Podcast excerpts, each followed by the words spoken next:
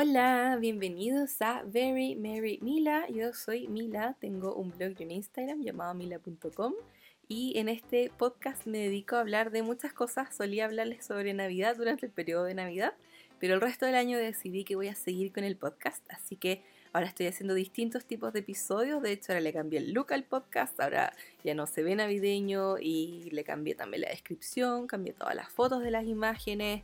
Pronto voy a cambiar el trailer también.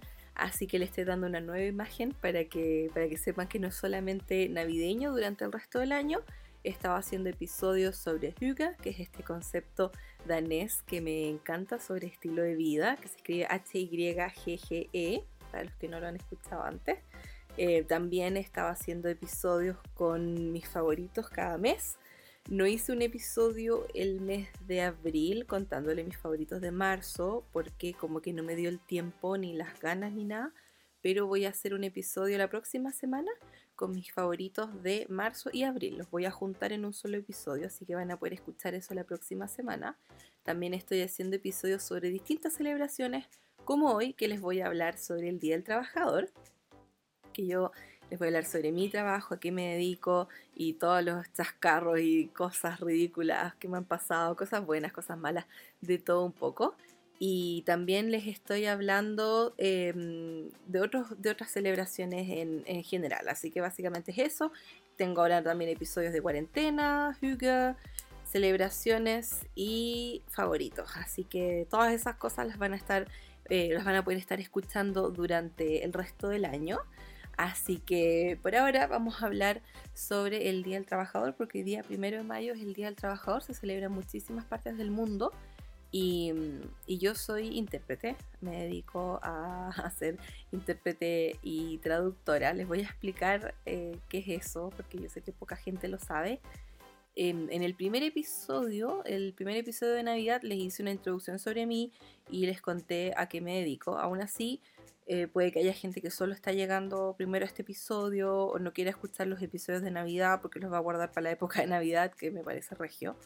Em, así que les voy a hacer primero una breve introducción de a qué me dedico yo y les voy a estar contando un montón de cosas eh, divertidas que me han pasado, otras cosas no tan divertidas, de todo un poco, porque en realidad de eso se trata también la cosa de, ser honesta y contarles lo bueno, lo malo, todo lo que ha pasado entre medio.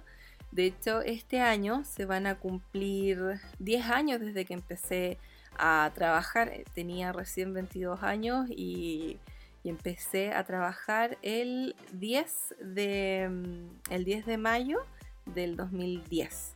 Así que ya muy, muy, muy pronto se van a cumplir 10 años desde que, desde que estoy en el mundo laboral. Así que igual es harto tiempo, 10 años que han pasado volando, 10 eh, años en que yo juraba que las sabía todas esa edad, no cachaba nada de la vida, se mueren. Y, pero laboralmente hablando, sí, ahí me manejaba bien, en, la vida en general no tanto. Em, pero, pero pasé por muchos distintos tipos de pega, porque, a ver, ¿a qué me dedico yo? ¿Qué es ser intérprete? Mi carrera se llama, lo que yo estudié por lo menos se llama traducción e interpretación simultánea y consecutiva. Son tres cosas en uno, básicamente. La traducción, a diferencia de la interpretación, porque mucha gente la confunde, eh, la traducción es lo escrito. Traducir es escribir. Te llega un documento, tú lo traduces al otro idioma. Eso es traducir. La interpretación es lo que tú hablas. Yo me dedico a mucha interpretación de conferencias. ¿Qué significa eso? Yo siempre este ejemplo porque es el ejemplo más glamoroso que se me puede ocurrir. Ustedes de repente han visto eh, los Oscars en vivo, por ejemplo, o cualquier otra premiación, lo que sea, y, y, están, los ven en vivo y hay una persona hablando al mismo tiempo en español. Eso es lo que hago yo.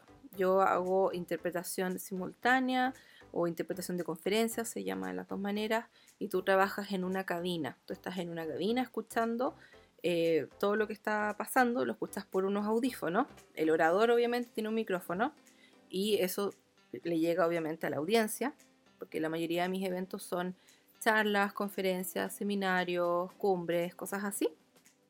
También a veces tengo reuniones, de todo un poco. Y les voy a contar un poco distintas pegas que he tenido en distintos lugares. Pero la mayoría de mis trabajos son ir a hoteles donde se hacen eventos y en esos eventos se hace una charla, por ejemplo, y el orador tiene un micrófono, el público escucha por medio de los parlantes, pero nosotros estamos aislados en una cabina, en la misma sala, por lo general la cabina está al final de la sala, em, y, y, tienes obviamente buena vista hacia donde está el orador. Muchas veces ponen la cabina en una tarima por si hay mucho público, la sala es muy grande, para que puedas ver bien al orador. Y, lo estás escuchando por audífonos y tú estás hablando por un micrófono y la gente que no entiende o el inglés o el español, porque a veces vienen oradores también de afuera y necesitan escuchar lo que está hablando el resto de los oradores, a veces el resto de los oradores son eh, chilenos o, hablan español, entonces también necesitan que tú les interpretes al inglés o a veces el orador hace eh, una charla, después recibe preguntas, entonces tú también tienes que interpretar las preguntas del español, pasarlas al inglés. Así que el público recibe un receptor. De seguro muchos de ustedes han ido a charlas con intérpretes, les han pasado este equipo chiquitito que tiene audífonos. Y ustedes se ponen ese dispositivo, se ponen los audífonos y encienden el dispositivo y pueden escuchar a, los intérpretes hablando al mismo tiempo en, en su idioma. Así que a eso me dedico yo. Trabajo en cabina, interpretando charlas, eventos, lo que sea y el otro tipo de interpretación que mencioné, porque dije interpretación, traducción e interpretación simultánea consecutiva. La interpretación simultánea es eso que les digo yo, que es cuando tú hablas al mismo tiempo. Y la interpretación consecutiva es cuando alguien habla, pausa y tú dices lo que dijo. Eso se da mucho o en conferencias de prensa, eso se da mucho en algunas reuniones chicas, cosas así. La mayoría em, la mayoría de las veces yo diría que lo que más hay es interpretación simultánea, que es lo de cabina. De hecho, em, hay gente que, bueno, a mí me preguntan mucho, mucho así desde que tengo memoria. Bueno, a ver, yo partí, no es que tengo memoria, pero yo partí con mi blog en el 2012 y empecé trabajando en el 2010. Así que ya llevo 8 años con el blog, con el blog y después con Instagram, que Instagram también lo abrí, creo que fue como a fines del 2012 también y mi blog lo empecé a principios del 2012 por ahí.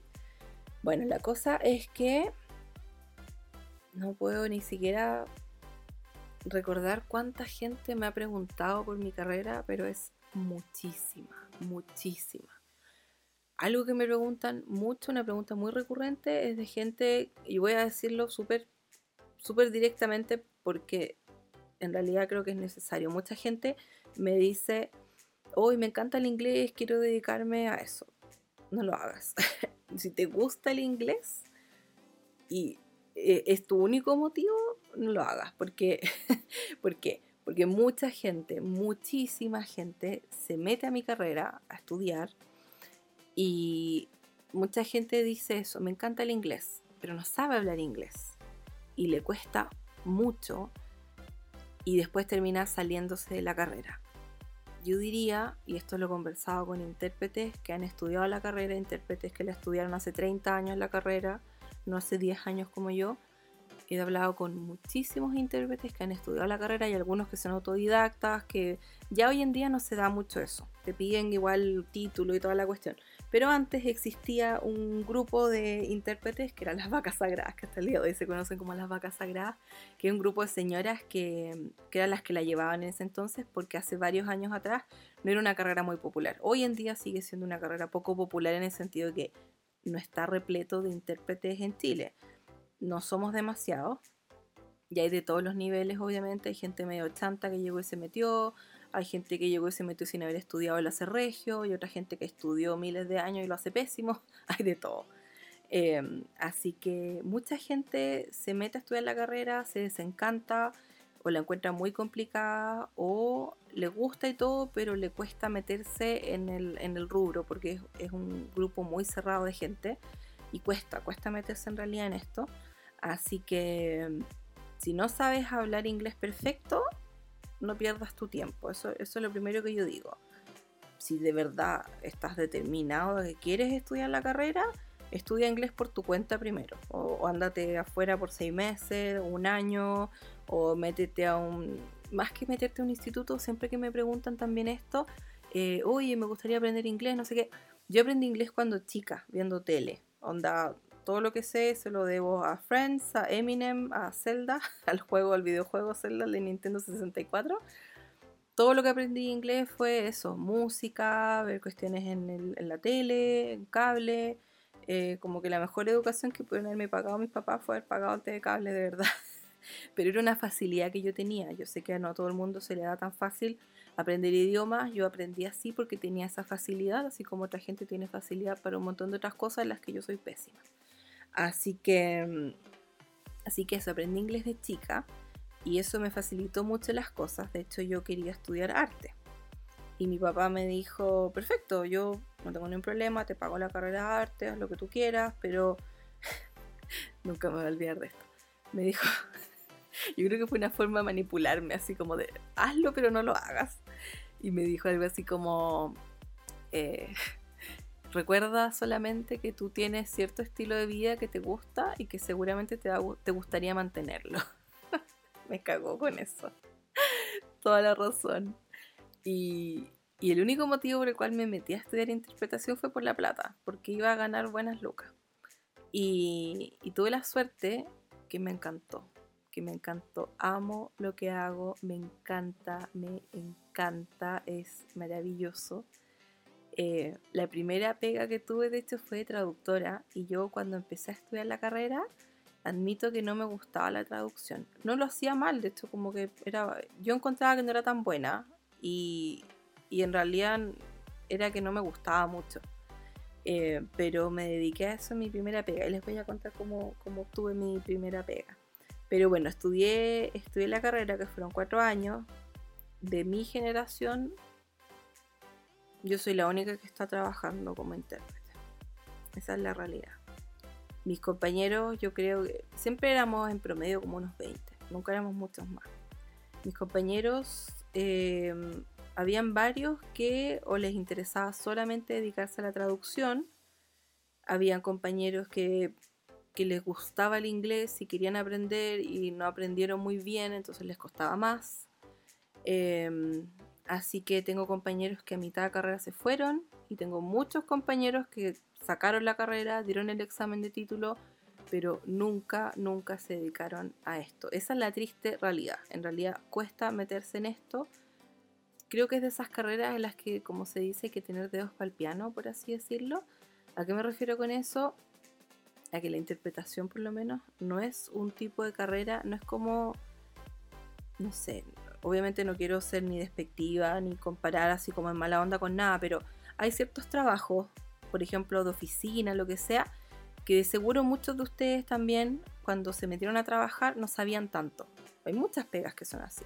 Y no importa, porque te están entrenando, hay gente que te ayuda y, y no importa que cometas ciertos errores, porque de a poco vas a ir aprendiendo. Hay ciertas pegas en las que tú te puedes meter y, quizás no sabes tanto, pero vas aprendiendo y se te permite eso. ¿Cachai? Tenís potencial eh, y, vas avanzando. La interpretación no es tan así. Como que igual ya tenéis que ser bueno cuando partes. Tienes que partir siendo bueno. Obviamente mi nivel ha ido mejorando con el tiempo, mi técnica ha ido mejorando con el tiempo pero, pero no es una pega en la que te puedes dar el lujo de, mm, de, cometer muchos errores al principio. Esa es la cuestión.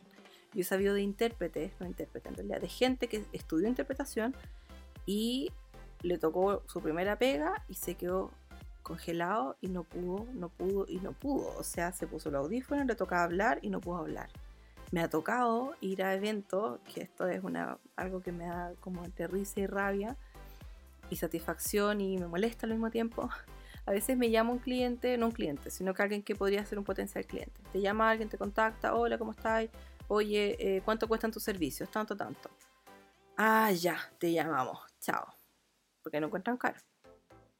Y pasan un par de días, te llaman de nuevo, hola, oye, ¿sabéis que podéis venir onda ahora? O podéis venir mañana, te llaman, no sé, en la tarde, podéis venir mañana porque, pucha, contraté a alguien X mucho más barato y quedó la cagada porque no tiene idea de lo que está haciendo. y tenéis que apagarle el incendio. Entonces, claro, yo digo, de alguna manera es como esa satisfacción de, ah, no me quería contratar y me terminaste llamando igual, pero al mismo tiempo, pucha, que lata. Pasa mucho eso, pasa que el mercado igual es complicado porque yo trabajo con las tarifas de mercado. Y claro, obviamente uno de los, de los pros que tiene mi, mi trabajo es que te pagan bien. Porque claro, tú no trabajas todos los días. De partida es un trabajo difícil. Lo que tú haces igual es difícil. Te tienes que preparar harto. Lamentablemente en este rubro hay mucha ignorancia. Y yo lo puedo entender porque es una carrera que no es tan conocida. Entonces de repente yo llevo un evento y es como, ah, tú eres la traductora. Y es como, no, soy la intérprete. Pero antes como que me, daba un poco de lata o corregía a la gente y ahora es como, whatever, chao. O sea, en realidad no es culpa de la gente tampoco. Igual es trabajo de uno empezar a educar a la gente, por eso yo igual les cuento todas estas cuestiones. Pero, pero igual muchas veces la gente cree que tu pega es fácil y cree que tú, hablas inglés nomás. Esa es tu pega, tú hablas inglés. Y puta, si tú hablas inglés, entonces para eso me voy un año al extranjero, vuelvo y soy intérprete. Pues me acuerdo una vez que conocí a un tipo en un carrete y, y hablamos un rato nomás, me acuerdo, muy poco rato. O creo que ni siquiera hablamos, como que él estaba en el carrete y otra persona me preguntó a qué me dedicaba y le conté no sé qué. Y este tipo me contacta, esto fue hace años, me escribe por Facebook y, me dice como, hola, ¿cómo estás? Te conocí en el carrete del tanto, no sé qué. Eh, uy, lo que pasa es que tú caché que tú eres intérprete, mira lo que pasa. Y esto es literal, les juro que esto me pasó. Lo que pasa es que yo viví tres meses en Londres y quería saber si tú me podías apitutar de intérprete. y yo como, ¿what? ¿Really? Me puedo morir. Me puedo, o sea, tres meses en Londres. ¿De qué me estáis hablando? ¿Para qué estudiar una carrera de cuatro años si te puedes ir tres meses a Londres y eres intérprete? O sea, no, qué horrible. Y, pasa mucho, pasa mucho. Y mucha gente, o sea, una vez igual, una, la hermana de una compañera del colegio me escribió hace varios años y me dijo así como, cuando yo estaba recién empezando en realidad, y me dijo así como, oye, como tú le pegáis al inglés, quería saber, así, como tú le pegáis al inglés, yo quería saber si tú me podías traducir una tesis. Y yo le dije, sí, perfecto, mi valor es tanto por palabra. No, ni siquiera me respondió ni siquiera me respondió. Yo antes incluso cuando me mandaban cotizaciones de traducciones, eh, yo tenía que recibir el documento, sacaba el conteo palabras, hacía un, ¿cómo se llama esto? Una cotización formal, ¿cachai? Donde tú ponías un montón de datos y mandáis la cotización. Ahora, honesto, y la gente siempre lo encuentra demasiado caro, entonces no te pesca. Por lo tanto, ahora cada vez que alguien me pregunta, yo digo, ah, sí cobro tanto por palabra. Así como tú sacas la cuenta y tú verás si te interesa. Yo no voy a perder media hora de mi tiempo sacando todos esos cálculos para que tú ni siquiera me digáis muchas gracias. Ni siquiera. Nada. Así que existe mucha, mucha ignorancia. La gente, yo no sé qué esperan, ¿cachai? Sí, uno gana súper buenas lucas, pero tú no trabajas todos los días. Entonces, primero, claro, es un trabajo difícil, que no cualquiera lo hace.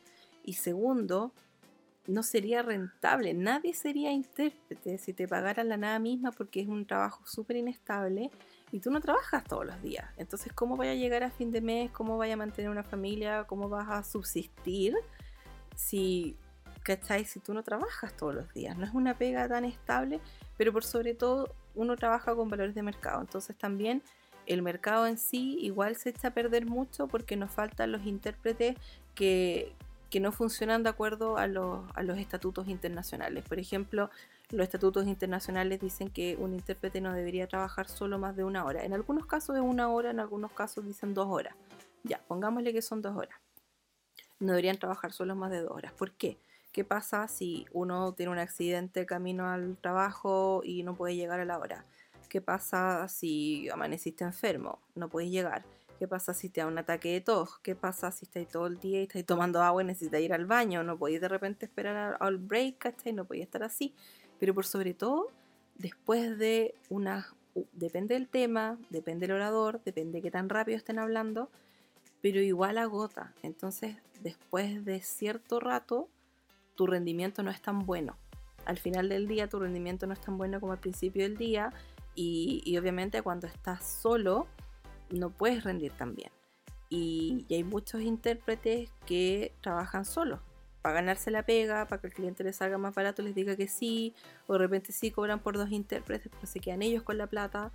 Y como dije, este es un rubro súper chico, así que Así que se sabe todo. Tú sabes quiénes son los tipos chantas que trabajan solo, quiénes son los que roban clientes, que tú los mandáis a un evento tuyo y le andan pasando la tarjeta a tu cliente. Eh, tú cachai todo al final. Todo, todo al final, todo se sabe. No sé si será porque en general es, chico el mundo o hay mucho, mucha gente cagüinera, da lo mismo. Eh, la cosa es que te termináis enterando de todo.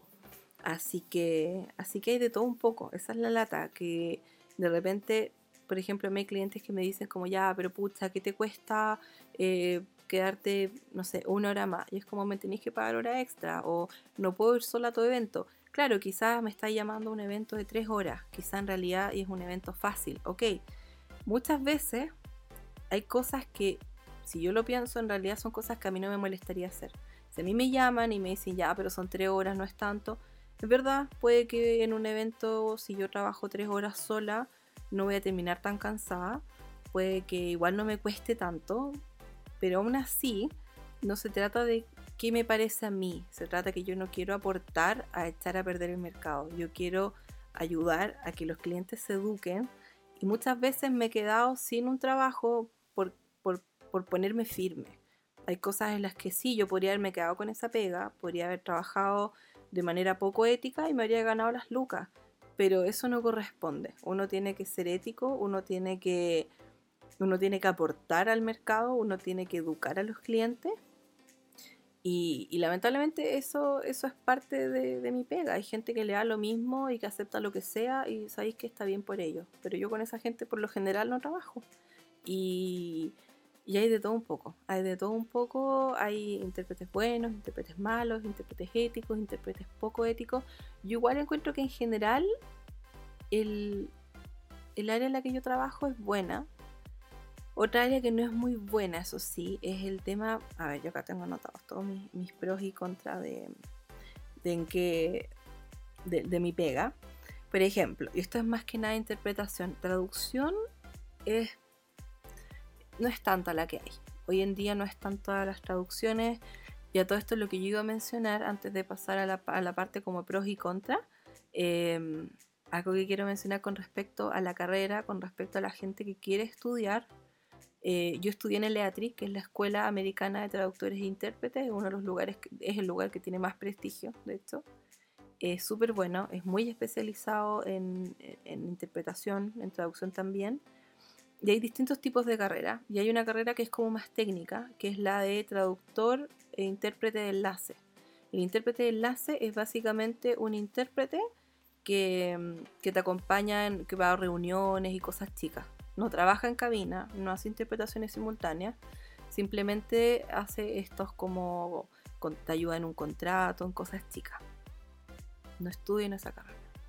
No pierdan su plata estudiando esa carrera la cantidad de pega que existe para traductores y para gente que se dedica a hacer ese tipo de interpretación, no existe básicamente. ¿Por qué? Porque esa pega la puedo hacer yo. Esa pega la hace cualquier intérprete simultáneo. Te llaman y yo he hecho reuniones y cosas chicas que haría un intérprete de enlace. Pero esa pega, para eso llaman a los, que, a los que son más conocidos, llaman agencias, lo que sea, y para eso va un intérprete simultáneo un intérprete de enlace es tan limitado lo que puedes hacer y, y, son tan pocas las oportunidades en las que puedes hacer eso. O sea, yo llevo 10 años trabajando y ese tipo de interpretación la he hecho muy, pero muy, pero muy, pero muy poco. Y traducciones, yo en realidad, eh, ahí les voy a contar toda mi historia con la traducción, pero em, yo por mi parte, la verdad es que yo no he tenido muchas traducciones en mi carrera algunas buenas y todo sí, pero igual tengo colegas que, se dedican más a esto y son pocos, son pocos los que tienen harta pega, los que en verdad, y, y, si es que son así, como que tuvieron la suerte de agarrarse un cliente que les manda muchas traducciones.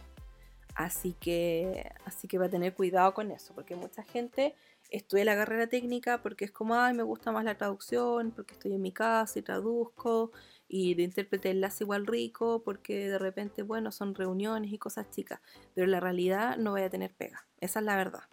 Así que yo siempre recomiendo, si quieres estudiar la carrera, dedícate a interpretar simultáneo, tienes que saber inglés bien, tienes que pronunciar inglés casi que perfecto, tienes que tener cierto tipo de carácter, de, tienes que ser flexible. Yo admito que en general, como mi carácter no es muy flexible, soy súper cuadrada, pero para trabajar tengo que serlo, porque tengo que ser profesional ante todo. A veces te va a tocar que se escucha mal, tenés que arreglártelas como puedas, a veces te, van a llamar para un evento a última hora y no vas a tener tiempo de prepararte. Eh, hay un montón de cosas con las que te podías encontrar y tenéis que estar preparado para eso. Em, así que por eso digo que hay que tener un cierto tipo de carácter y ser aperrado. Ser aperrado y, y por ser aperrado no me refiero a que tenéis que aguantar lo que sea. Porque también, como dije antes, hay ciertas éticas, hay ciertas cosas que no corresponden, que da lo mismo que a ti te preocupen, no te preocupen, que te molesten, que no te molesten. Se trata de respetar cuál es el mercado y no aportar a que se eche a perder, porque me ha pasado muchas veces que uno habla con algún potencial cliente y es como, ah, pero ¿por qué tenéis que ir con otra persona si yo el, el, evento pasado era un evento de dos días y fue una pura persona? ¿Cachai? Entonces ahí tú te das cuenta el daño que le hace toda esa gente que acepta todas estas cuestiones, que eso no corresponde. De hecho, como dato freak, han habido tres intérpretes, tres intérpretes en Chile, que los han sacado muertos de la cabina, porque no me acuerdo cómo se llama este término japonés, pero es cuando te, cuando te mueres por agotamiento, tú no deberías trabajar solo. Ahora, si trabajáis solo un par de veces, no pasa nada, pero estoy hablando de gente de intérpretes que tu, eso fue hace años, que tuvieron un nivel de trabajo tan grande, tan grande que lo agarraron todo, lo hicieron todo, lo hicieron todos solos, a un nivel que te mueres, te mueres. Y es como, ¿qué onda? Así que también te hace mal, también te hace súper mal trabajar solo porque eh, estás, o sea, estás con el cerebro a mil. Es como que, o sea, después de un día de trabajo así largo, intenso, termináis para la cagada y eso que trabajéis con alguien. Pero imagínate ese nivel y trabajar constantemente todos los días solo. No vale la pena, no vale la pena y no está bien, no corresponde. Así que, así que eso, yo siempre recomiendo que si van a estudiar la carrera, eh, tiene que gustarles, tienes que saber trabajar bajo presión. Yo siempre encuentro que es una imbecilidad esa cuestión de cuando la gente dice em, como, ah, yo trabajo bien bajo presión, como en los currículum y cosas así, como que fuera algo bueno. No es bueno, no es bueno que tú digas como, filo, si en mi empresa yo trabajo bien bajo presión, es como, ¿qué onda? ¿Qué onda las gestiones y, cómo se maneja tu empresa que tenéis que trabajar siempre bien bajo presión? Como cómo no hay mejor manejo de las cosas, cómo no se coordinan mejor todo. Acá es distinto porque tú estás interpretando al mismo tiempo, ¿cachai? Entonces, obvio que estás todo el rato bajo presión porque tienes que decir las palabras correctas. Y, y, no eres un computador humano. Pasa muchas veces que la gente cree que eres un computador humano, ¿cachai? Y de repente, en más de una ocasión me ha pasado que, que te critican porque dijiste tal palabra en vez de la otra, no sé qué. Y no estamos hablando que, que dejaste la caga en un evento que en verdad lo hiciste pésimo, sino que se trata de que de repente, claro, no dijiste la palabra correcta. Yo antes, por ejemplo, cuando partí, bueno, cuando partí interpretando, yo diría que los primeros dos años, cada vez que iba a un evento iba con un dolor de guata, así pero de nervio. Muerta de nervio, imagínense dos años así. Pero es que de verdad es, es complicado, ¿cachai? No sabéis qué te va a tocar, no. Obviamente sí, los clientes te llaman, te dan material, pero no siempre no siempre. O a veces te mandan material a las 10 de la noche y te caes hasta tarde estudiando. Yo ya no hago eso. Antes lo hacía porque tenía esa inseguridad de necesito conocer todo el vocabulario, no necesito, no quiero que nada me pille desapercibida. Y te quedáis hasta tarde estudiando y para la cagada al otro día porque no habéis dormido bien, no sé qué, estáis nerviosa, dormiste mal porque estaba nerviosa.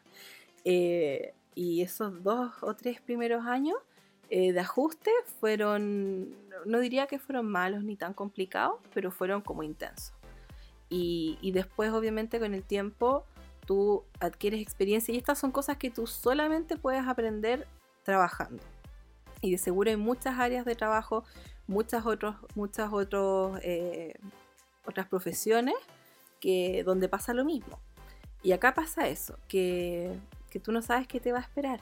Así que me acuerdo que los primeros años sí, yo iba así, muerta de miedo, nerviosa, toda la cuestión. Pero una vez que lo hacía ya estaba bien.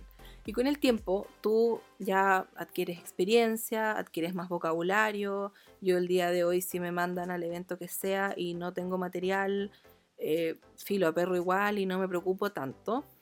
Eh, pero obviamente la idea es siempre estudiar. Pero ¿qué pasa? Que a veces igual te llaman a las 7 de la tarde, oye, ¿puedo ir mañana a un evento de tal cuestión? Y de repente le bajan el perfil a las cosas. De repente te dicen, no, si es como piola. O de repente hay tantos intermediarios que, porque el cliente llamó al hotel.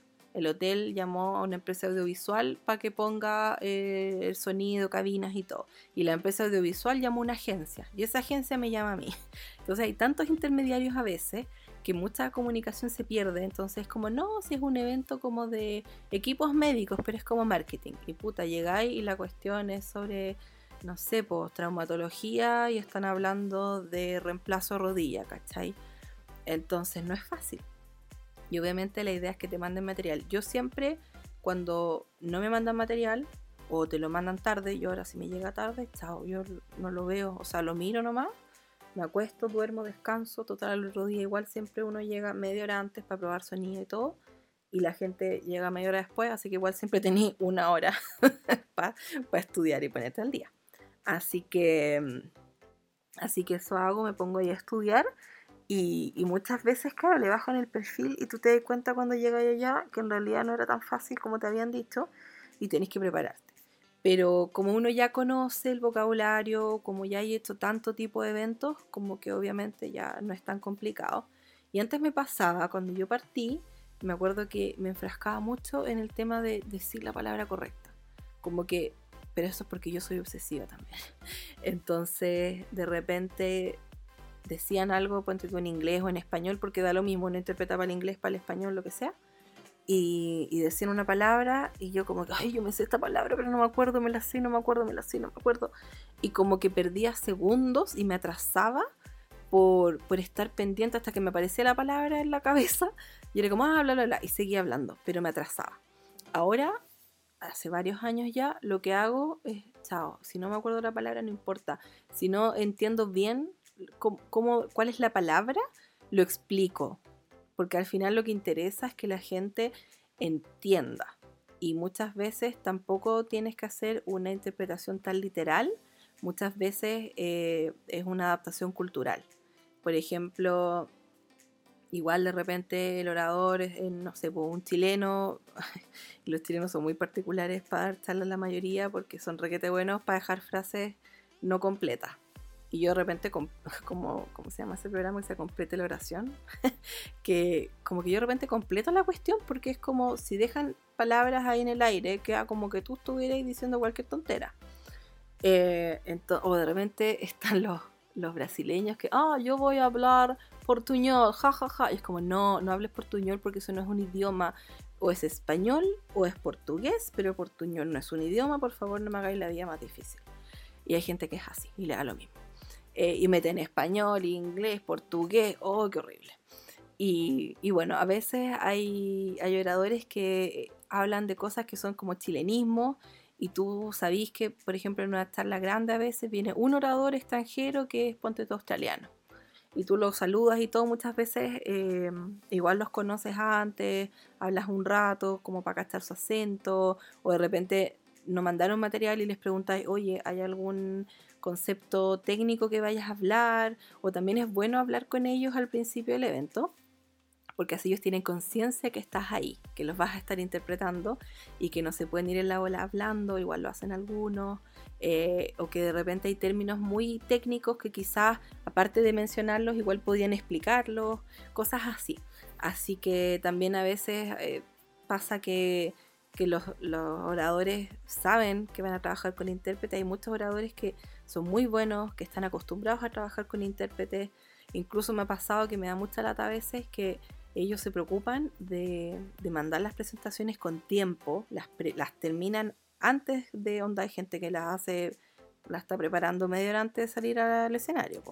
Pero hay otra gente que las prepara con mucho más tiempo y se preocupa de hacerlas con tiempo porque saben que tienen que llegar al intérprete.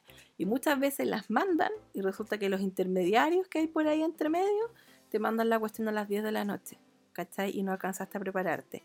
Y es una lata esa cuestión porque a veces me ha pasado varias veces con agencias o con clientes que te mandan un evento y no te mandaron material, la cuestión estaba difícil y después al final del día es como, ay, pero es que tú eres seca, no te preocupes.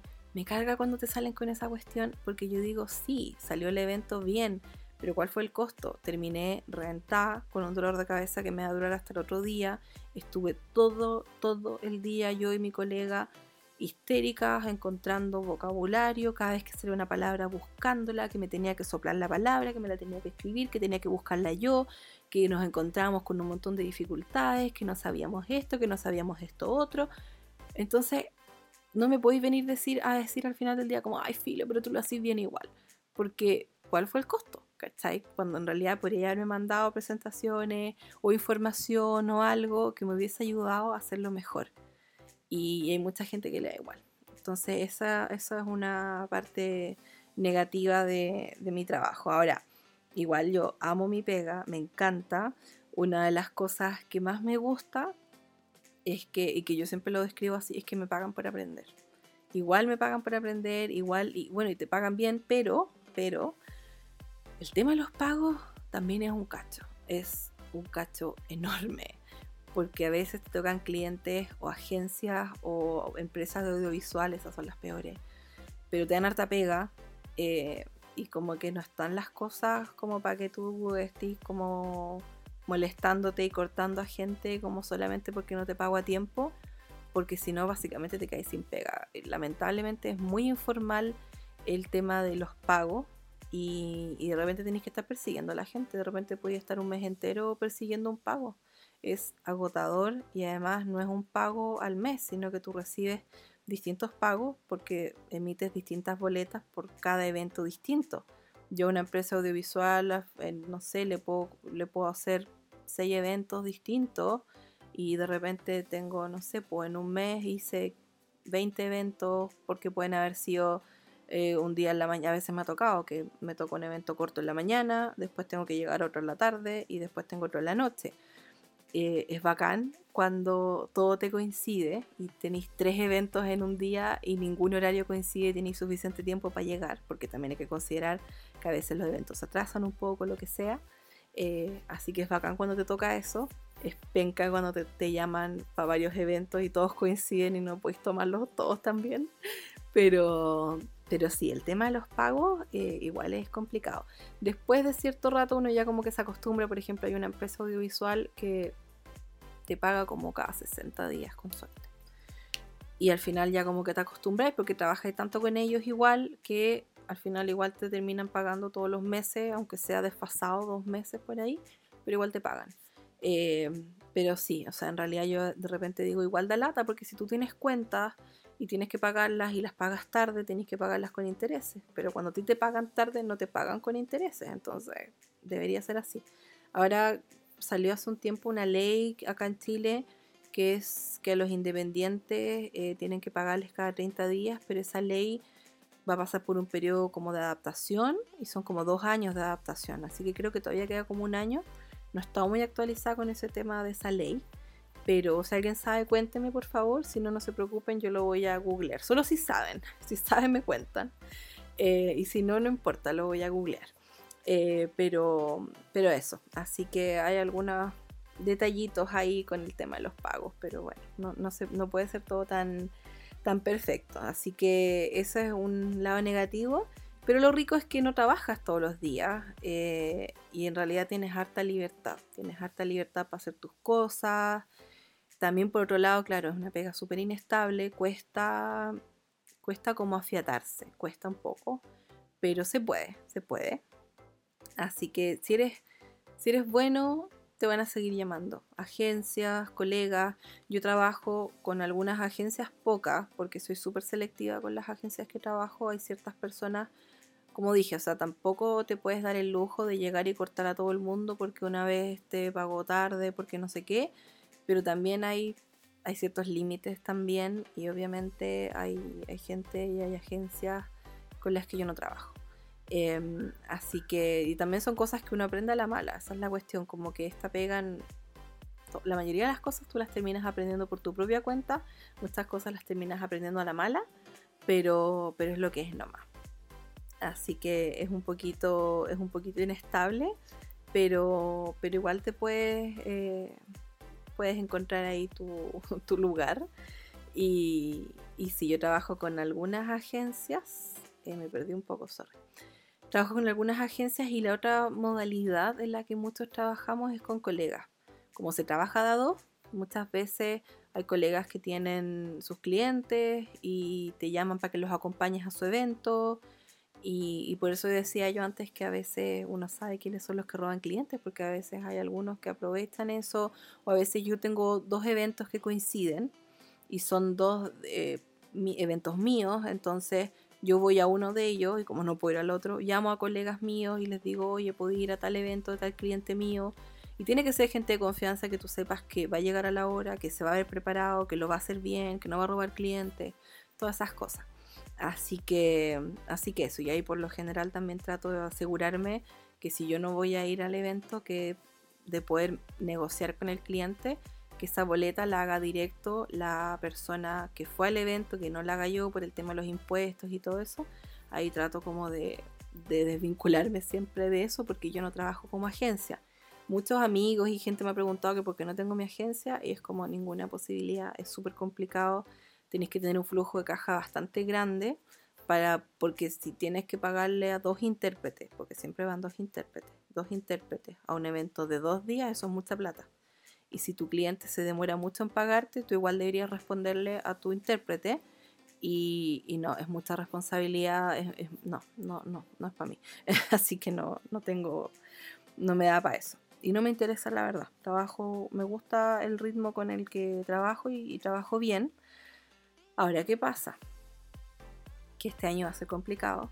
El año pasado, fin de año, también fue complicado porque todos sabemos acá en Chile estuvo el tema del estallido social, me carga ese término, pero ya, bueno.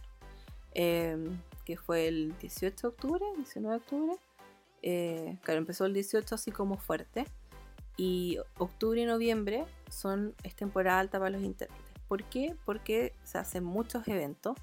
Hay muchos... Em, hay mucho, muchas agencias, no agencias, perdón, muchas empresas que al fin, a fin de año tienen que gastar cierto presupuesto que se les dio para eventos y cosas así. Entonces se suele hacer mucho evento en octubre, noviembre, incluso hasta mitad de diciembre. Y es una época, pero espectacular. Y es bueno también que venga en esa época porque enero y febrero son meses súper malos porque es verano y hay poca pega. Así que el año pasado obviamente yo contaba con estar, ya les mencioné esto en otros episodios, porque admito que esto me da bastante, bastante depre. bueno, ya no tanto, pero igual. Igual me da lata en el fondo. Iba a trabajar en la COP25 y en la PEC, que eran eventos enormes, enormes, enormes. Y aparte yo estaba demasiado emocionada por tener la posibilidad de quizás conocer a la Greta Thunberg, que me habría encantado conocerla. Eh, pero bueno, no se hicieron esos eventos, se cancelaron. Quedó las codas, las protestas y todo. De hecho, las protestas solo pararon porque estuvo el tema del coronavirus. Así que yo no sé qué va a pasar una vez que se acabe el tema del coronavirus. Eh, no sé cuándo se acabe el tema del coronavirus tampoco. Puede que estemos con cuarentena, entre cuarentena así full o cuarentena más o menos hasta octubre, quién sabe. Yo estoy mentalizada para octubre, la verdad. Así como que yo me imagino que no voy a salir más de mi casa hasta octubre y whatever, no me importa. Yo feliz de estar en mi casa, eh, no tengo problema con eso. Yo sé que otra gente lo pasa mal, no tiene la misma situación que uno, que está ahí en una casa rica, cómoda, no te falta nada, tenés harto espacio, tenés buena convivencia con tu familia. Yo sé que no todo el mundo tiene esa suerte. Sé que hay gente que tiene que salir a trabajar, sé que hay gente que lo está pasando mal. Entonces, obviamente, eh, yo digo como, no digo tan a la ligera esto de ah, filo, me quedo en mi casa y, chao con la cuarentena. No, porque yo sé que no es fácil para todos y obviamente igual me gustaría que esto se acabe.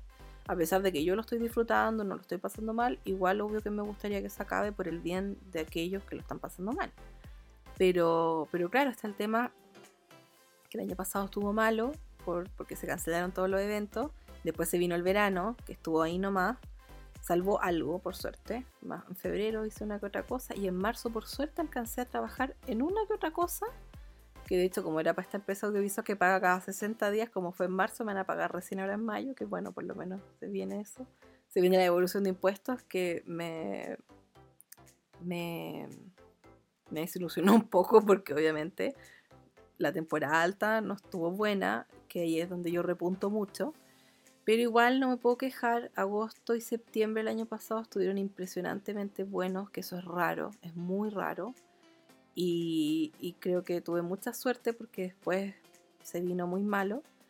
Creo que desde octubre del año pasado hasta octubre de este año por lo menos, yo creo que quizás no voy a tener mucha pega, quizás no voy a tener nada de pega, quizás va a ser un mal año en general.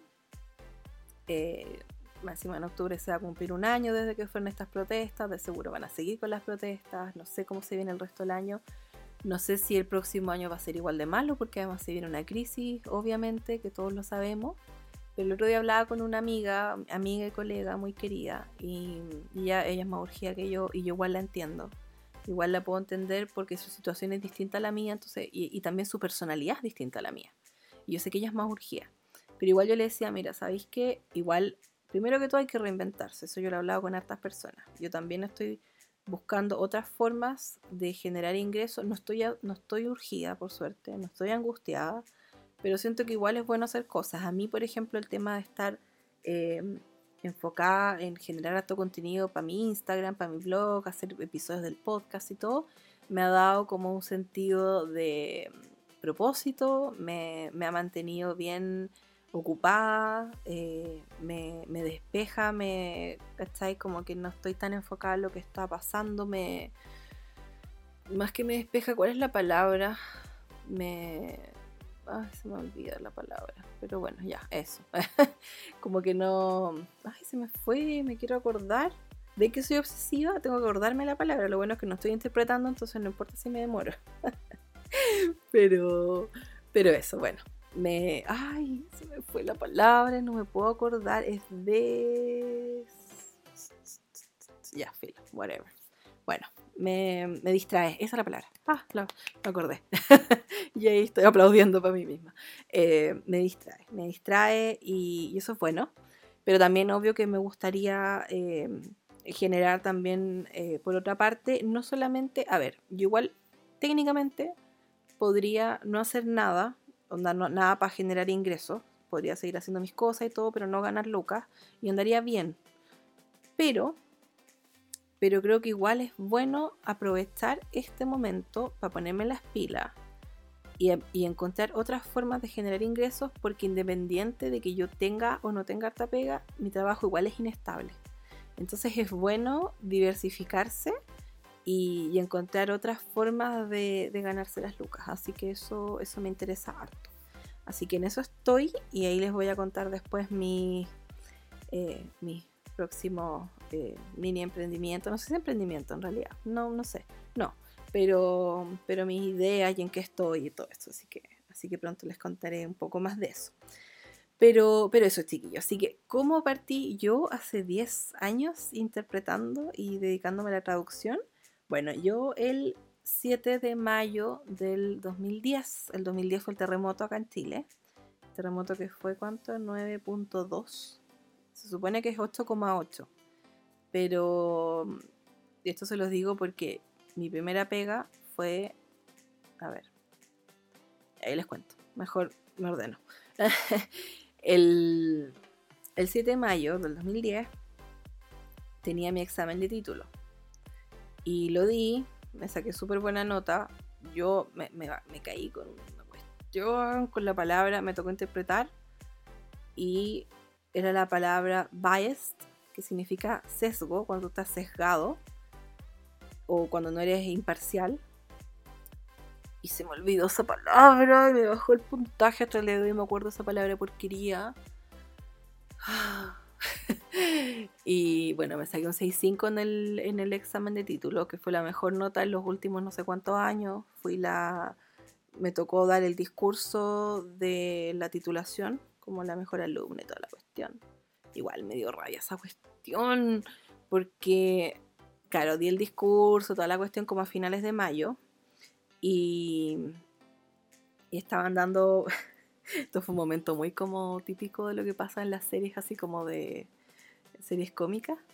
Estaban mencionando como los alumnos eh, como más destacados y te dan un premio. Y el premio era un diccionario gigantesco que a mí me da lo mismo el diccionario, pero era carísimo.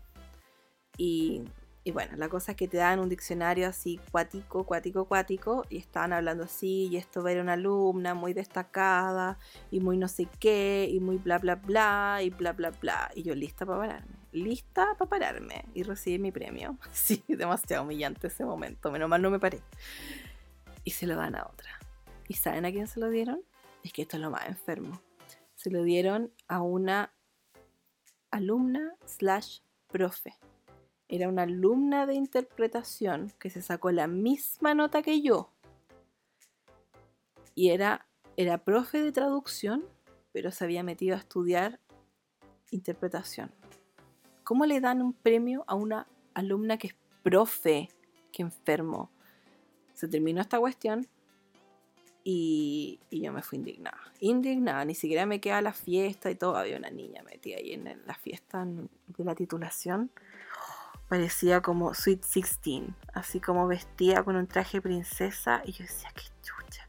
Otra gente así mega informal, yo era como, yo estaba como piola, estaba como formal, no, no mega formal, pero así como decente, ¿cachai? Y había gente o extremadamente arreglada y otra gente como whatever. Bueno, yo me fui, así mi mamá dijo, no querías quedarte, tomar algo y comer algo. Y así como, vámonos de esta basura ahora. Me tomé como dos espumantes al seco y me fui. obvia. Algo de daño tenía que hacer y me fui indigna. Bueno, la cosa es que em, di mi examen de título el 7 de mayo del 2010 y ese mismo día, un par de horas antes de dar mi examen, me llama una, una tía que no es tía tía, pero es, amiga de mi familia. Y ella es intérprete, es de las vacas sagradas en realidad. Eh, y ella a todo esto yo empecé a estudiar esta carrera por ella, porque cuando di la PCU, en el 2000, yo salí el 2005 del colegio, claro, a fines del 2005, em, ese año la dieron la, bueno ya, dieron los resultados de la PCU y yo así como, ya papá, en verdad no sé qué quiero, así como, ¿qué hago? Ya, pero quería estudiar interpretación o no, te tinca, como, pagan más, acuérdate de tu tía, la que le va bien. Y es como, puta, en verdad sí, la llamé. Y me dijo, sí, hay dos, así, el día que tú tenías que postular para tu carrera. Em, y estábamos en Chillán, porque mi familia vivía en Chillán, yo estudié ahí y toda la cuestión, les conté todo eso en, el primer episodio, el primer episodio del podcast. Bueno, la cosa es que em, yo le digo, papá, ya me tinca, la llamé a ella, me dice, sí, hay dos, está Leatri y el Eladi. El Eladi estaba mal en la página porque había quebrado. Y que dale, que está la Escuela Americana de Traductores e Intérpretes. Me metí a la página, me tinca, mi papá vio los aranceles, toda la cuestión. Ya, vamos mañana mismo, dijo a Santiago, a matricularte. Y ya. Y así fue, así todo muy al, muy al lote. Así como ya voy a hacer esto, whatever. Me terminó encantando la carrera. El primer año estudié um, tomé chino mandarín como idioma lectivo. Estuvo súper entretenido. Todos me odiaban, todos me odiaban en el curso porque, pucha, mi papá me pagaba un departamento en Providencia, estudiábamos en Providencia, esta cuestión que hay cerca del Metro Salvador, y, y todos me odiaban. Yo era así como la cabra cuica, todos me odiaban. Y me hice como dos amigos nomás, en todos los, los cuatro años. Tenía como dos amigos, pero eran amigos bacanes. Eh, de hecho, mis papás, para mi primer año de carrera, para mi cumpleaños, me regalaron un computador, un laptop así muy bacán. Yo nunca lo quise llevar porque dije, me van a odiar. Eh, después me descubrí que, claro, una vez que lo tuve que llevar para hacer unas cuestiones, eh, me, empujaron como para tratar de botármelo. Qué, qué estupidez. Onda, yo no pensé que fue así. Pero para que vean que igual sufrí bullying, pero yo digo bullying entre comillas porque a mí como que en verdad me da un poco lo mismo. O sea, como que yo soy de carácter fuerte, entonces no soy un tipo de persona que, que va como a pasarlo mal por eso, afortunadamente. Pero, pero igual gente penca. Y claro, después ese día me empujaron, casi se me cae el computador, filo, whatever, fue al baño, y estaba en el baño haciendo pipí, entonces de repente entran unas compañeras y es como, ay, no nos funcionó el plan de botarle el computador a esta mina, pero filo, cuando salga en algún momento de la sala se lo vamos a sacar de la mochila y se lo vamos a robar. A ese nivel. A ese nivel. Bueno, y yo salí del baño todo mi momento triunfante, así como, excuse me, ¿de qué estás hablando? Ya, no las pesqué más. Y no, eran, eran muy penca. Bueno, es que eran dos minas en particular que eran muy penca, muy, muy, muy penca. Y una de ellas después se metió con un profe. Puta. Hay gente fea y ese profe. Oh, chiquillo, es que de verdad es un nivel. Yo creo que ni su mamá lo quiere, porque es demasiado feo, demasiado feo ese, profe. Y era pesado, y estaba pasado a cigarro, pero así como a un nivel cigarro así como podría hace dos semanas, ¿cachai? Como pasado cenicero. Bueno, se agarraba ese profe, después se metió con otro profe, se casaron con ese profe. Demasiado freak. Ah. De hecho, cuando salimos ya de la carrera y todo, ella me agregó a Facebook y yo obvio que no la pesqué. Pero lo más impresionante es que su foto de perfil era ella con este profe acostado en la cama así como tapados con el cubrecama, pero se notaba que estaban en pelota, y como transpirados. Y esa era la foto de perfil. ¡Oh, qué, asco! Me muero. Bueno, me acuerdo y me asco. Bueno, la cosa es que sí, todos me odiaban. Todos me odiaban porque igual yo nunca iba a clases. Me daba lata, no iba y tenía cueva, tenía una cueva. No solamente, claro, tenía la suerte que me iba bien porque yo hablaba inglés, entonces me iba bien igual porque tenía juega y, sabía. Eh, pero también tenía suerte, pues. Ponte tú, no aparecía en una semana y se me ocurrió un día como, ah, filo, voy a ir. Eh, y justo iba y es como, ay, viniste porque había prueba. Y yo como, ah, había prueba, no tenía idea. Sí, hay prueba ahora, como, ah, ya. Compañeros, onda, esta compañera en particular, que es la que más me odiaba, la que tenía, la que se casó con ese profe. Eh, ella, ponte tú, había estudiado hasta las 4 de la mañana y después te da la nota y se sacó un 3.8 y yo me sacaba un 7, ¿cachai? Un 6.8 y no había estudiado nada. Entonces, claro, obvio que me odiaban porque tenía muchas facilidades, pero sorry, eso no es mi culpa. Como que. Chao, nomás mala cueva. Yo he conocido a mucha gente que hace cosas que a mí me encantaría hacer, que a mí no me nacen, que a mí no me salen. Y sabéis que mala cueva, ¿cachai? Como el que puede, puede y el que no, mala suerte nomás pero hay gente que no piensa así. Así que no tenía muchos amiguitos ahí, pero tenía amigos en la vida, así que filo, me daba lo mismo. Em, así que eso, los pocos amigos que sí tenía eran muy buena onda. Así que, eran, eran tres en verdad. No eran, bueno, y después me hice más amigas de gente de otros cursos porque no me conocían, entonces no, no, no tenían cómo odiarme tanto. Así que muy buena onda ellos.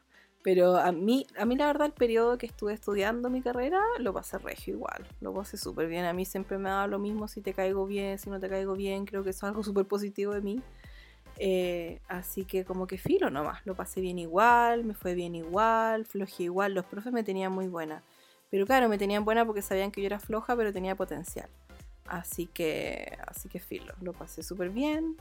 Eh, era bien chanta igual, tenía un Después empezaron a poner como más reglas de cuánta asistencia podías tener y no sé qué. Yo me conseguí un certificado con mi padrino de que yo le hacía clases de inglés y que tenía permiso para no ir a tantas clases y era de puro floja, de puro floja. Pero me iba bien igual. Saqué la carrera igual, no me atrasé nada. Los, los ¿cómo se llama? El rector y todos estos que trabajaban o que tenían como cargos más altos me tenían muy buena. Me ayudaban N, como que rompían N reglas por mí y igual tenía cueva. Puro privilegio de mina Rusia, no sé. Qué triste igual.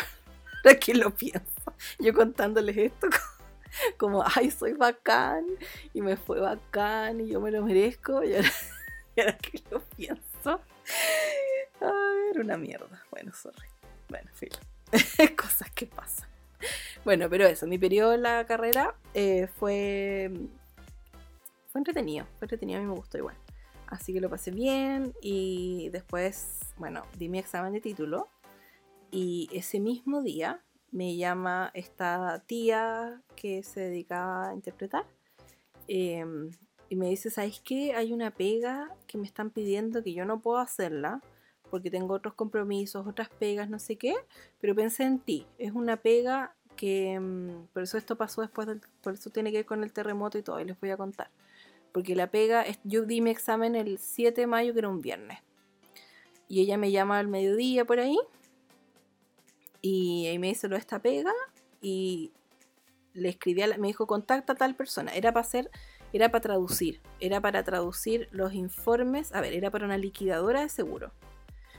Y ellos lo que tenían que hacer era, ellos, la liquidadora de seguros trabajaba con una reaseguradora. Entonces fue el terremoto del 2010 y tenían muchos informes de daño que traducir al inglés, porque la liquidadora de seguros de Chile tenía eh, una reaseguradora que era de Londres. Entonces, para que esta reaseguradora de Londres pagara los seguros de Chile, de los daños del terremoto, tenían que hacer informes de daños para poder justificar las lucas que estaban saliendo esta empresa. Entonces necesitaban traductores que traduzcan los informes de daño del español al inglés. Contacté a la me dijo contacta a tal persona, bla bla bla. Ok, contacté a la persona que estaba contratando. Le escribí, hola, no sé qué, te escribo por esta pega. Ay, qué buena, ya bacán. Em, dame, a ver, me dijo, te voy a mandar un, un párrafo y tú tradúcelo y ahí vemos qué onda. Me lo mandó, lo traduje Perfecto, la pega es tuya, empezáis el lunes. Así, cáchense la cueva. Empecé el lunes con un sueldo estupendo, estupendo, estupendo. Que uno, una persona de 22 años de verdad no se lo imaginaría nunca. Y, y menos si es tu primera pega, así que yo estaba feliz. En esa primera pega conocí a mi BFF, a la Katy, y, la Katy es, cuñada de la galla que me contrató, pues que ella es una traductora que trabaja con esta empresa hasta el día de hoy, trabaja así full time. Ella es una de las personas que yo conozco que estudió interpretación también, se metió en una cabina, se puso los audífonos, quedó congelada y no pudo hacerlo, no pudo, no pudo, no pudo. Eh, y es muy buena onda ella. Así que bueno, ella me dio esta pega, ahí conocí a la Katy, teníamos esta pega que me quedaba súper cerca del departamento y básicamente era traducir. Me acuerdo que éramos tres traductores, que en realidad yo era la única que estudió traducción, el otro era un gallo que estudió como... ¿Qué era lo que estudió? No me acuerdo. Era como licenciatura, algo así como... como ay, no me acuerdo, pero era como era como profe de español, de castellano, pero era como de lengua, pero, pero era como un título así bien cuático, que lo estudió afuera y toda la cuestión.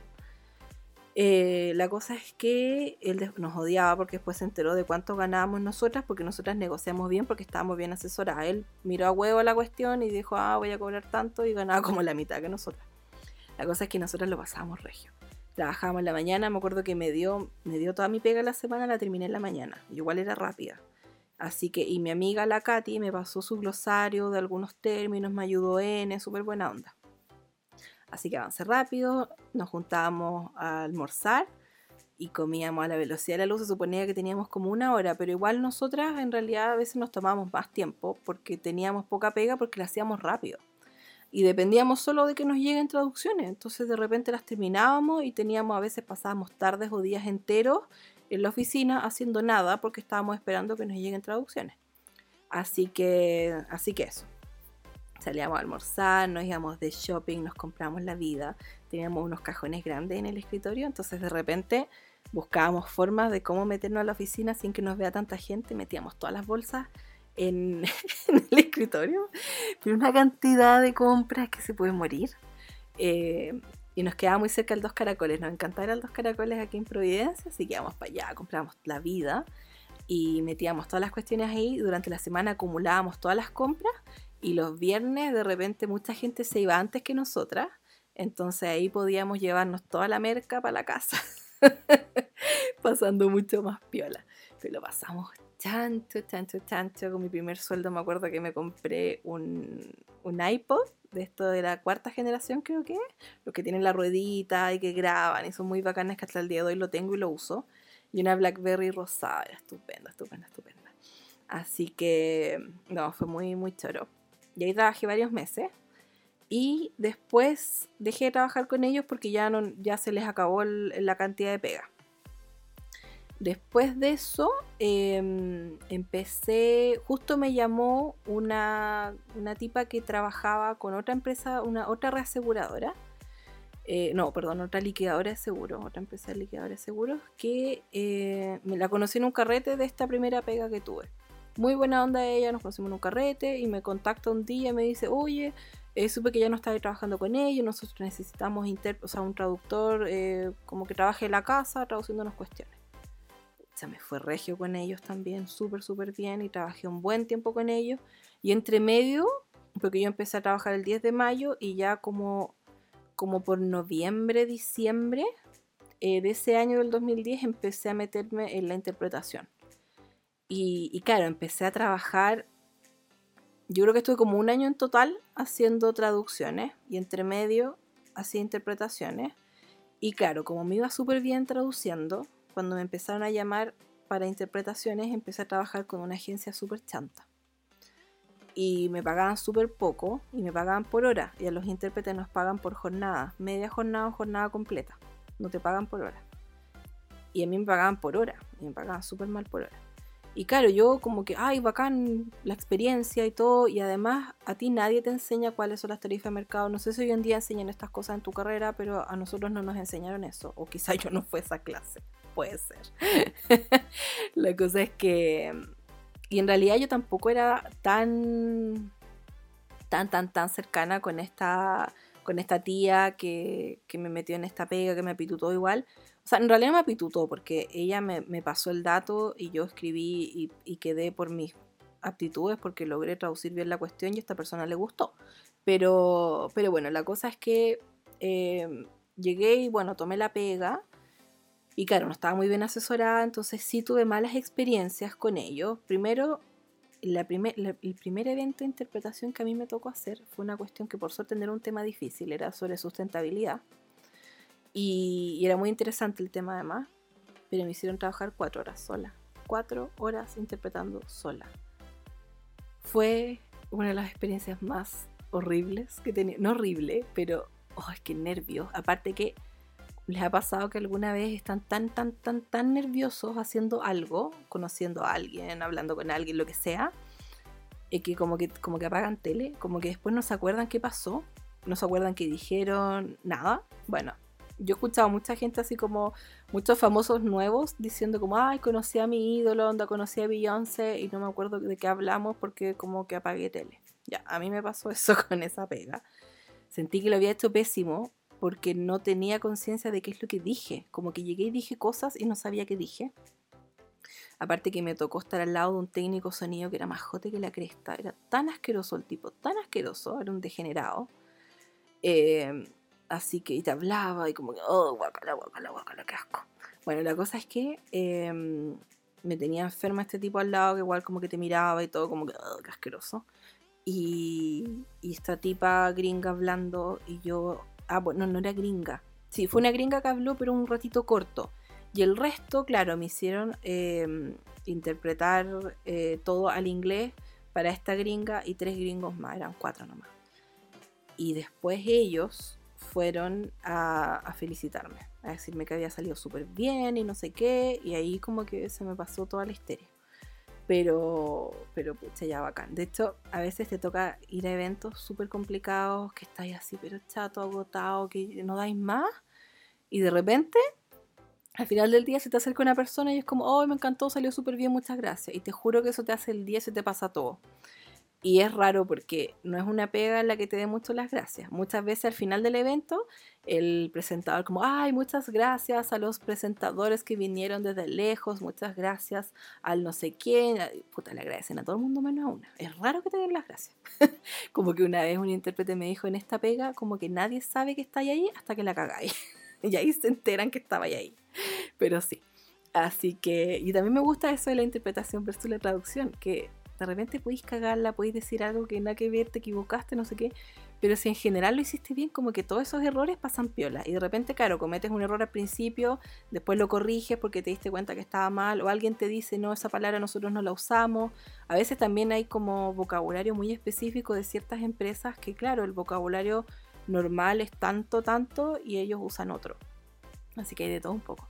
Pero, pero sí, mi primera pega fue muy estresante, pero salió bien. Después seguí trabajando con esta agencia hasta que ya me di cuenta que eran todos unos chantas, así que ya dejé de, pescarlos, que además se hicieron la víctima y como uh, latero. Así que no, no trabajo más con ellos porque además de repente ellos me hablaban así como de, ah, nosotros antes trabajábamos con tal intérprete que era súper buena onda, pero se puso diva. Y siempre te decían eso. Y claro, se puso diva es, se dio cuenta que somos chantas y empezaron a trabajar con gente que les pagaba lo que corresponde. Pero bueno. Así que Así que sí, eran bien, bien, bien chantas. Pero, pero eso, así que ese fue mi primer evento. En, mi primer event, en mis primeros eventos con, con esta agencia chanta, conocí a mi primera colega, que era una tipa tan rara. Era. No sé cómo describirla. Era. Era súper agotador trabajar con ella. Yo, pollita, no conocía a nadie más, entonces pensaba que eran así en general los intérpretes, no sé qué pasó y ella era muy pesada, era muy pesada conmigo. Yo creo que era un poco de envidia porque yo estaba partiendo y me estaba yendo bien. Y, y, ella conmigo era muy pesada, como que de repente, no sé, trabajábamos todo el día y al mediodía teníamos un rato para almorzar y yo como que le hablaba cualquier cosa y ella como, ay, por favor no me hables, no me hables porque necesito como despejarme y necesito un rato sola y no sé qué y es como ya está bien, pero, pero igual era muy pesada, era muy pesada conmigo. Y, de hecho yo conocí, por, e, no sé cómo, no me acuerdo, pero quizá, no, no sé cómo, no sé si fue por esta agencia Chanta o por quién, terminé conociendo a otras intérpretes muy buena onda, terminé trabajando en, en el Ritz con ella, en el Hotel Ritz, y ahí me agarré el contacto directo del Ritz. Y era porque yo acompañaba a estas señoras a veces, eran dos señoras muy buena onda eh, las acompañaba de repente a ese hotel y ahí conocí al, tipo que estaba encargado de los eventos, que era un tipo de, una empresa audiovisual que trabajaba para el Ritz. Y me empezó a contratar directo, que todo esto, esto fue bajo la bendición de estas dos personas, porque ellas tenían mucha pega, trabajaban mucho en minería y en otras cosas, viajaban mucho, entonces no estaban tampoco interesadas en esa pega y fueron muy amorosas, fueron muy buena onda porque me asesoraron súper bien de cuáles eran las tarifas, eh, de cada cuánto me tenían que pagar, de todas esas cuestiones. Fueron un 7, como que me ayudaron a negociar muy bien ese trato. Y terminé yendo mucho al Ritz directo y llevaba esta intérprete pesada porque era como la única que yo conocía porque estas otras dos señoras se lo pasaban ocupadas. Y me acuerdo que esta galla un día estábamos en el Ritz en un coffee break, así tomando tecito, galletitas, así, pero pasando el regio. Y me dice, qué rico este hotel. Y digo, sí, muy rico. Y hasta el día de hoy es de mis hoteles favoritos, súper rico. Hasta, hasta, el coffee break más rasca es rico. Porque bueno, el coffee break depende del cliente, si paga un coffee break bueno o malo. Pero hasta el más rasca es rico. Y aparte que tienen de mis tecitos favoritos ahí y todo. Bueno, la cosa es que mm, estábamos ahí tomando té y todo. Y ella me dice que rico este hotel, me encanta. Y yo sí, me dice, ¿te agarraste buena pega? Y yo le digo, sí, sí, en realidad súper buena pega y me dice, se me acerca así toda bitch y me dice, pero tú sabes que tú te ganaste esta pega solo porque eres bonita, ¿cierto? y yo como, sí, o ¿de dónde? Eh, yo le respondí, ¿quedé primero? Quedé negra. Primero fue como, ¿qué onda? Como que, ¿qué te pasa? Y después fue como, ¿sabéis que no? Yo creo que no, porque, bueno, de partida no, porque el, el tipo este de audiovisual eh, era súper buena onda conmigo, pero nunca, igual uno cacha cuando la gente es, medio jote. Y el gallo no, me hablaba de su familia, sus hijos, su señora, era buena onda, no te miraba con esas caras de degenerado, ¿cachai? Como que era muy, muy simpático. Y, y él a mí me dijo, me dijo, pucha, que es agradable trabajar contigo, porque claro, hay un tema con los intérpretes más viejitos, no estas señoras con las que yo estuve trabajando que me asesoraron, pero hay un tema de hace muchos años de, los gallos de audiovisual que trabajan con, las... Eh, ¿Cómo se llama? Con, intérpretes más viejitas. Y hay muchas intérpretes viejitas, no todas, pero hay varias que son súper pesadas con ellos. Y son súper como, como déspotas, como... Porque claro, vienen de un rubro en el cual eran las únicas que hacían esta pega y hacían lo que querían. Y después empezó a salir una generación nueva de intérpretes, dentro de los cuales estoy yo, que es gente que viene con otro chip porque somos de otra generación, somos más jóvenes y, y no te da por tratar mal a, a los de audio. Y estas viejas habían varias que sí. Entonces, para él, claro, era un agrado trabajar conmigo porque yo igual era buena onda y todo, como que no me hacía atado por muchas cosas, como que no era tan diva. Y hasta el día de hoy espero, espero no serlo. pero, pero eso, entonces él me dijo que era súper agradable trabajar conmigo porque era como más relajado y todo. Y yo le dije esto a ella, como, oye, no, si en realidad este gallo eh, le gusta trabajar conmigo, primero porque yo vine recomendada por estas dos señoras, ¿cachai? Que me ayudaron N, y le gusta porque en realidad no la hago atado por tonteras, bla, bla, bla, bla. Así que, así que ahí no la pesqué. Después estuvimos en varios eventos más donde yo la llevé porque de ahí empecé a trabajar con otras agencias, con otra gente. Me empezó a ir bien porque tenía buen carácter y lo hacía bien. Llegaba a la hora, estudiaba y hacía lo que tenía que hacer y eso obviamente te va a ayudar en la vida. Y, ella era como súper negativa y toda la cuestión. Entonces, era súper de llegar tarde igual como que te le daba en color si ya te llevaba un evento suyo y como que, por favor, llega la hora y llega formal y que no sé qué, no sé qué. Y tú la llevas a un evento tuyo y la tipa llegaba tarde, con caña, terrible. La cosa es que un día en un evento mío salimos a almorzar y ahí no me acuerdo que estábamos hablando, la tipa se subicó N, me llegó a, a insultar, que me dijo que yo esto, que lo otro, que no voy, pero sí le dio la locura.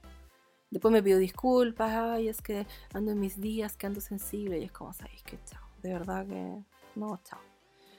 Después me tocó trabajar con otros intérpretes y ahí me di cuenta que era muy distinto, que había gente muy agradable y hablé con la agencia que, que me llamaba harto para trabajar con ella y le pedí que por favor, que era una... Bueno, no, a ver, no, esto es lo que pasó. Después de que yo seguí trabajando en el Ritz, el Ritz decidió trabajar con una agencia más que directo conmigo. ¿Por qué? Porque por un tema administrativo necesitaban eh, tener a alguien con factura, que esto, que lo otro, que está bien. Y la cosa es que el, mi contacto del Ritz, el que me contrataba directo, ahora tenía que lidiar, en vez de conmigo, tenía que lidiar con esta mujer de la agencia, que era una agencia que lo dirigía y todo lo hacía una persona. Y él se la jugó N por mí, así pero N. Le dijo, oye, tú tenés que trabajar con la Cami porque la Cami es seca, la llaman harto para acá, les gusta trabajar con ella. Yo no tengo ni un problema trabajar contigo, pero tú de verdad tenés que traerla porque es un 7 que no sé qué. Se la jugó por mí el gallo, pero así se pasó, se pasó. Y, de puro buena onda, eso yo lo sé, no tiene nada que ver con ninguna otra cuestión de estas estupideces que me trató de meter en la cabeza la otra tontona. Eh, de verdad que, que fue un 7 se la jugó N por mí y esta agencia decidió trabajar conmigo. Y hasta el día de hoy yo, trabajo mucho con esa agencia, tenemos una relación laboral muy buena, una relación personal muy buena. A veces nos agarramos, a veces no, pero, pero es una relación muy buena. Y, hasta el día de hoy trabajamos juntas y hasta el día de hoy yo también veo eh, a este este gallo de audiovisual que ya no trabaja en el Ritz, trabaja en otra parte. Y ahora el Ritz trabaja con otra agencia que es bien mala. Pero, pero los intérpretes no son todos tan malos, pero la agencia es bien rasca, es, bien penca. Bueno, la cosa es que em, cuando empecé a trabajar en esta agencia, eh, ahí yo me llevé a esta galla que trabajaba conmigo que era bien pesada. Y ya un día me empezó a aburrir porque, claro, me empieza a insultar, que esto, que lo otro, se desubicó N, me tenía aburrida. Así que al final lo que hice fue hablar con esta agencia y decir, sabéis que no quiero trabajar más con ella. Y como era una agencia por la que yo llegué por mi cuenta de alguna manera, eh, tenía derecho a hacerlo y dejaron de llamarla. Y un día ella me escribe, esta galla pesada, y me dice como, oye, no nos ha llamado la agencia, ¿qué habrá pasado? Y yo le dije, ¿sabéis qué pasa? Yo le pedí que nos dejen de poner juntas porque... Y, obviamente, o sea, no dije como no la llamen más, pero es como no me llamen más a mí con ella. Y dije, ya no es que sea mala intérprete, pero en general tiene maltrato y esto y esto, y es más que nada algo personal. Yo le dije eso a la agencia, y la agencia entendió y, lo respetó y me empezaron a llamar con otra gente, gente mucho más agradable, que también expandió más mi, mis horizontes porque yo así trabajaba con nuevos intérpretes y esos intérpretes cuando tenían eventos me empezaban a llamar a sus eventos y me recomendaban y así, y así es como empecé a crecer. Y, la cosa es que, bueno, un día me escribe esta galla pesada, me dice, oye, ha pasado harto tiempo desde que no nos llama esta agencia, no sé qué. Y yo le dije, ¿sabes qué pasa? Yo le pedí a esta agencia que me dejen de poner contigo, que te sigan llamando y todo, pero obvio que me dan la prioridad a mí porque yo soy el contacto principal. Y pasa que en realidad contigo no se puede trabajar bien por esto, por lo otro. O sea, como muy viola. De nuevo la agarro conmigo, es que tú eres demasiado relajada, es que tú no sé qué, es que... Yo no la pesqué, después como ya perdonas que estoy pasando por un momento difícil. Ay, qué tele. Bueno, de ahí nos volvimos a ver un par de veces, pero no trabajando juntas. Em, si me toca trabajar junto con ella, bueno, sí es lo que hay, filo. Pero yo la mayoría del tiempo, eh, hay muchas agencias que te preguntan, ¿hay alguien con quien tú no trabajes? Y hay muy, muy, muy, muy poca gente con la que yo no trabajo. Y no sé si está ella ahí o no, metida en la lista. Quizás como que si me preguntan, oye, te toca con tal persona, ¿te parece bien? Yo creo que diría que sí. Pero si puedo evitarlo, obvio que lo voy a evitar. Pero, filo, nos vimos un par de veces y ya como buena onda igual. Como que ya pasó la cuestión. Pero ella igual yo sabía que sigue medio, medio rara con sus cosas. Así que, así que ese fue mi primer, mi primer evento y mi primera colega. Y cómo partí. Y de ahí en adelante eh, me empecé a súper bien. Empecé a trabajar en distintas pegas por ejemplo, una pega divertida que tuve, que ahí donde conocí muchas, muchas intérpretes. Somos más mujeres que hombres. Em, conocí muchas intérpretes muy buenas, donde hicimos un grupo grande, bien bueno. Trabajamos para una empresa, era una empresa informática que le prestaba servicios a una de las empresas de telecomunicaciones más grandes que hay acá en Chile. Y trabajamos mucho en esa empresa de telecomunicaciones, en reuniones y cosas así. Y era, era una empresa eh, israelí entonces eran puros israelíes y eran bien pesados, eran súper pesados, súper pesados. Hasta que nos peleamos con ellos porque los tipos nos dejaron de pagar, no nos pagaron en seis meses. No, que ya había en el pago, que no sé qué, que no sé qué. Había un intermediario entre nosotros y estos gallos. Así que también eso fue un conflicto con ese intermediario porque el intermediario se puso más del lado del cliente que de nosotros y como que ahí también tuvimos problemas. Al final cortamos esa pega. Pero el periodo que duró Igual estuvo entretenido. Bueno, igual nos pagaron lo que nos debían y todo, pero se demoraron. Y tuvimos que hacer huelga. Onda, literal, ponernos todos de acuerdo en, ¿sabéis que No vamos a ir más a trabajar. Y ahí es cuando nos empezaron a pagar, porque no tenían quien les haga las reuniones. La cosa es que. La cosa es que igual ese periodo fue entretenido, porque un día salimos con, nos hicimos muy buenas amigas ahí, como que son todas súper buena onda. Y bueno, porque sacaste hartos contactos, entonces siempre que yo no puedo ir a una pega, recomiendo cualquiera de estas chicas y ellas a mí, como que se hizo un grupo muy, muy bueno. Y, es raro porque tú por lo general acá no es como, tú trabajáis sola o trabajáis con una sola persona. Eh, yo al día de hoy trabajo mucho, la mayoría del tiempo trabajo con una de mis mejores amigas porque ya saben que somos como, como dupla y es súper rico. Así que, así que eso, pero, pero en ese grupo, ahí de hecho es donde me hice amiga de esta, de esta de mis BFFs, que ahora es mi dupla. Yo le digo mi work wife, como mi esposa del trabajo, porque tenemos una relación así como de matrimonio, como que de repente nos peleamos, nos conocemos demasiado bien, nos retamos, nos decimos cosas lindas, como que fuéramos eh, mujer y mujer. es muy divertido. Así que, Así que bueno, ahí conocía, la conocía, o sea, la conocía de antes, pero ahí nos hicimos amigas, nos hicimos amigas con varias más. Y había una que era muy loquilla. Y un día salimos a almorzar y pasamos por una tienda de antigüedades. Y tenían un amuleto eh, como muy típico de Israel. Y, y, lo llevamos, que era una mano que creo que se pone cerca de la puerta de entrada y que te dan buena suerte. Entonces nosotros dijimos, este amuleto nos va a dar buena suerte. Y fíjense que nos dio buena suerte. ¿Por qué? Porque era en esta empresa de telecomunicaciones, todos los días tenía muchas reuniones. Y todos los días, como trabajábamos de a dos, éramos por lo menos 10, 12 intérpretes que teníamos que ir todos los días para allá y trabajamos como casi dos años en total. Yo no estuve el año, los dos años enteros porque entré un poco más tarde y me fui antes porque los mandé a la cresta antes y no los pesqué más. Por suerte porque también como que todas cometimos el error de poner todos tus huevos en una canasta, como se dice. Y claro, después pasaron estos seis meses que le dimos todos estos gallos y los gallos no nos estaban pagando. Entonces igual eso nos metió como en un hoyo financiero a todas porque al final era el único ingreso que teníamos que venía de ellos. Así que ese es un error que no voy a cometer nunca más. Por lo mismo pienso que es bueno reinventarse ahora y empezar a buscar nuevas formas de ganar lucas que no tengan que ver con la interpretación, porque si el día de mañana esta cuestión sigue mal, filo. Por ejemplo, claro, yo el otro día que hablaba, que se me olvidó terminar esa historia, pero eh, cuando hablaba con esta amiga mía, que, es con la que trabajo harto, que es la que es más urgida, yo le decía, ¿sabéis qué filo? Si tengo un año malo o dos años malos, lo que nos queda de carrera van a ser años buenos igual, tenemos un montón.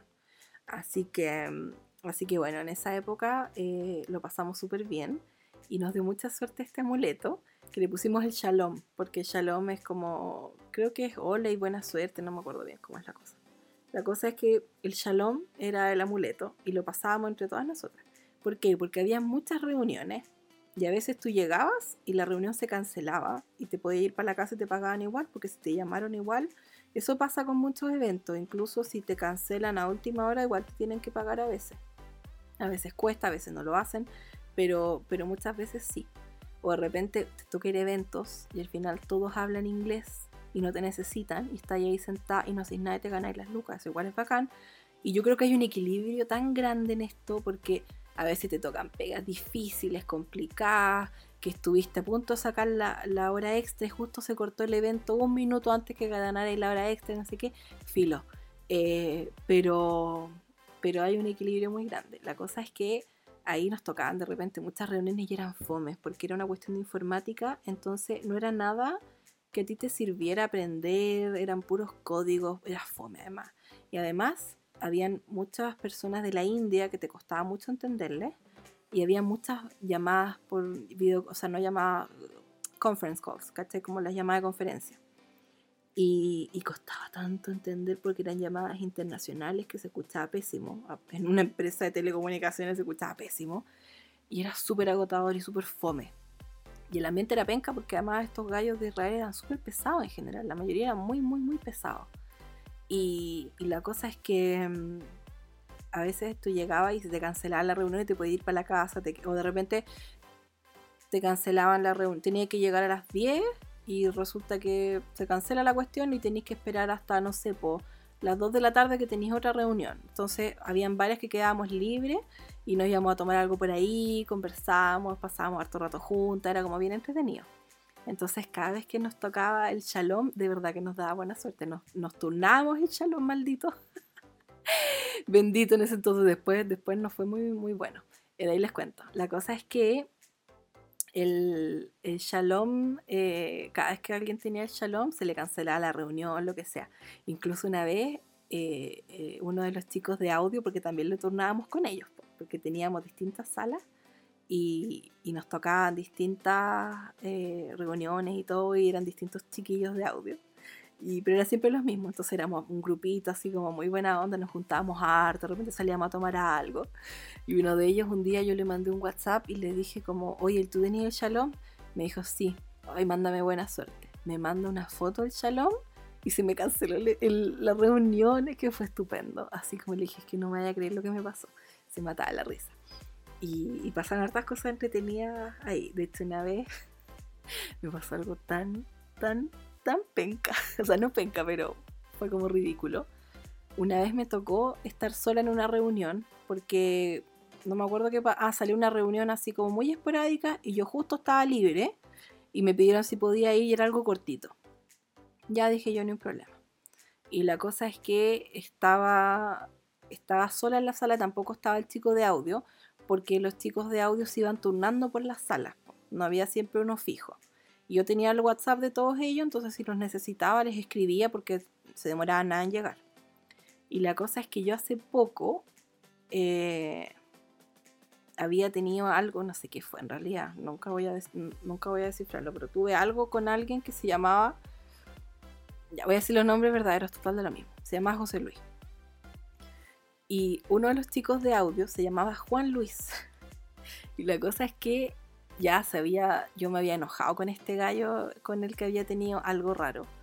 Eh, porque era como que era como un gallo tan raro, era como que como que te buscaba, pero al mismo tiempo como que no, y yo como que no estoy para cuestiones, como que o si quería estar casualmente no tengo ni un problema, si querías algo más fijo, dime, lo vemos, pero no esa cuestión de que sí, que no, que no sé qué, que oh, hacerse difícil. Era como, oh, qué otro. La cosa es que eh, ya me aburrió un día lo mandé a la cresta, no lo pesqué más. Y él como, va, pero juntémonos la cuestión. Y yo como no, no, no, no. Y no lo pesqué más. Y pasó un poco tiempo y me toca ir a esta reunión donde estoy sola y empiezo a tener problemas de audio. Y estoy sola, entonces no es como que puedo decirle al, al colega al lado como, oye, llama al de audio. Estaba sola.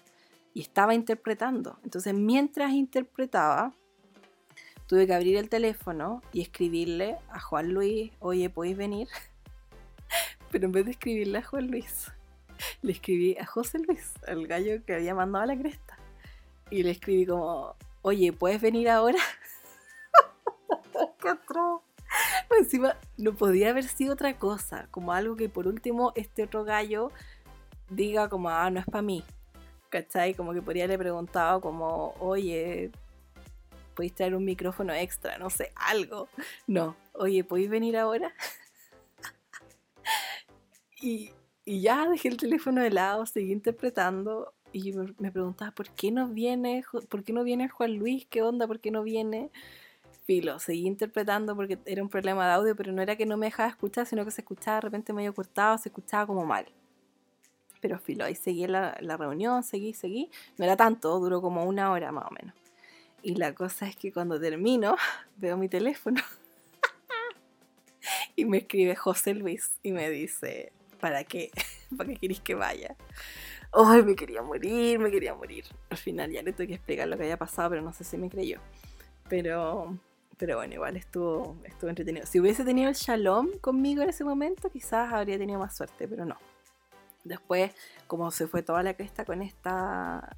Nos peleamos con los gallos de, de esta empresa de Israel porque eran penca con nosotros, no nos pagaban. De hecho, había muchos comentarios en su en su empresa, eh, no es la empresa, pero como una página hablando de la empresa, que mucha gente decía como, pucha, si eres judío te van a pagar a tiempo y si no tenéis que pelear para que te paguen, que lo encuentro ridículo. Eh, y que yo sé que no todos son así, eh, pero trabajar con ellos no fue muy agradable. Y, y, también nos peleamos con la persona intermediaria, esta pega, entonces al final terminó todo mal, pero las que nos habíamos hecho amigas como grupito de intérpretes quedamos súper bien y con los chiquillos de audio también. Y hasta el día de hoy los veo a todos también bien seguidos nos topamos en eventos y todo.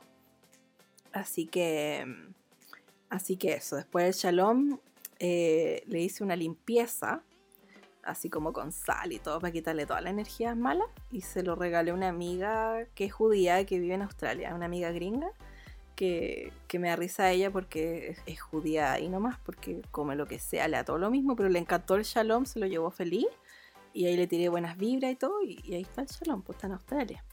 Así que ahí quedó. Ah, todo esto es lo que no les conté, lo del, terremoto, que 8,8, 9,2. Bueno, cuando trabajé en esta empresa em, de liquidar de seguro, ahí la cuestión es que el terremoto acá el 2010 fue 9,2 realmente, pero pasados los 9 grados, las compañías de seguro no te pagan los seguros porque eso cuenta ya como catástrofe, como cataclismo, perdón, como cataclismo. Y los cataclismos no te lo cubre ningún seguro.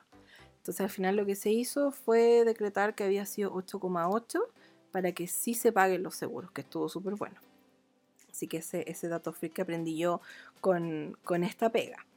Eh, ¿Qué otras pegas he hecho? Ah, una pega muy loquilla. Fue hace unos años que me llamó una, una colega amiga y me dijo, oye, hay un evento de medicina en el que yo voy todos los años, que son un congreso, que son siempre tres días y los hacen afuera de Santiago y se cayó una intérprete porque estaba enferma, no sé qué, ¿podís ir tú? Me llamó así como dos días antes del evento. Y yo, chuta, tenía muy poca experiencia en medicina en ese entonces, la tengo más, pero en ese entonces no. Le dije, ya, filo, me dijo, es que vamos, yo te paso mi vocabulario, no sé qué, si igual podía aprender todavía, no sé qué. Pucha, era una buena oportunidad, era en Viña, le iban a pasar bien, además, ya, fui.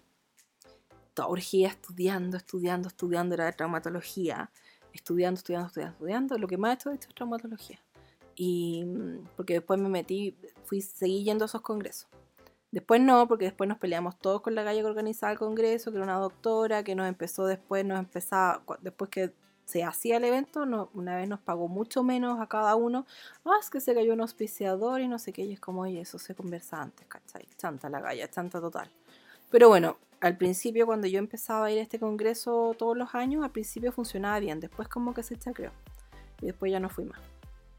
La cosa es que, aparte yo fui la única que en una cadena de mails le dijo así como, oye, esta cuestión no corresponde, no sé qué. Todos los demás se quedaron callados, todos los demás siguieron yendo y a mí me cortaron por chora, pero está bien, porque igual no iba a seguir yendo. Aunque me pele hasta el día de hoy esa doctora, no me importa. la cosa es que fui a este evento y toda urgía porque dije, oh, tanto que estudiar, pero ya filo. Y nos fuimos con esta amiga para allá, Viña, eh, compartíamos piezas en el Hotel San Martín, que era súper rico ese hotel.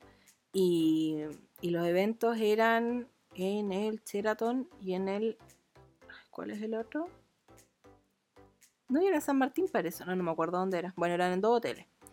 La cosa es que em, nos turnamos para ir al hotel y toda la cuestión.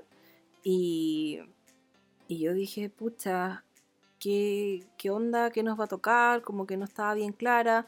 Y ahí me salía una sala donde nos tocaba interpretar. ¿Y saben dónde nos tocó interpretar? ¿En qué sala? Era una sala que era solamente de charlas para las señoras de los doctores. Perdón, para las señoras y las amantes de los doctores, porque a todo esto una vez una persona me dijo que había que tener mucho cuidado de cómo te refieres en los congresos internacionales cuando va el doctor con su pareja, nunca se sabe si es la amante o es la señora, así que tienes que tener cuidado con cómo te refieres a ella.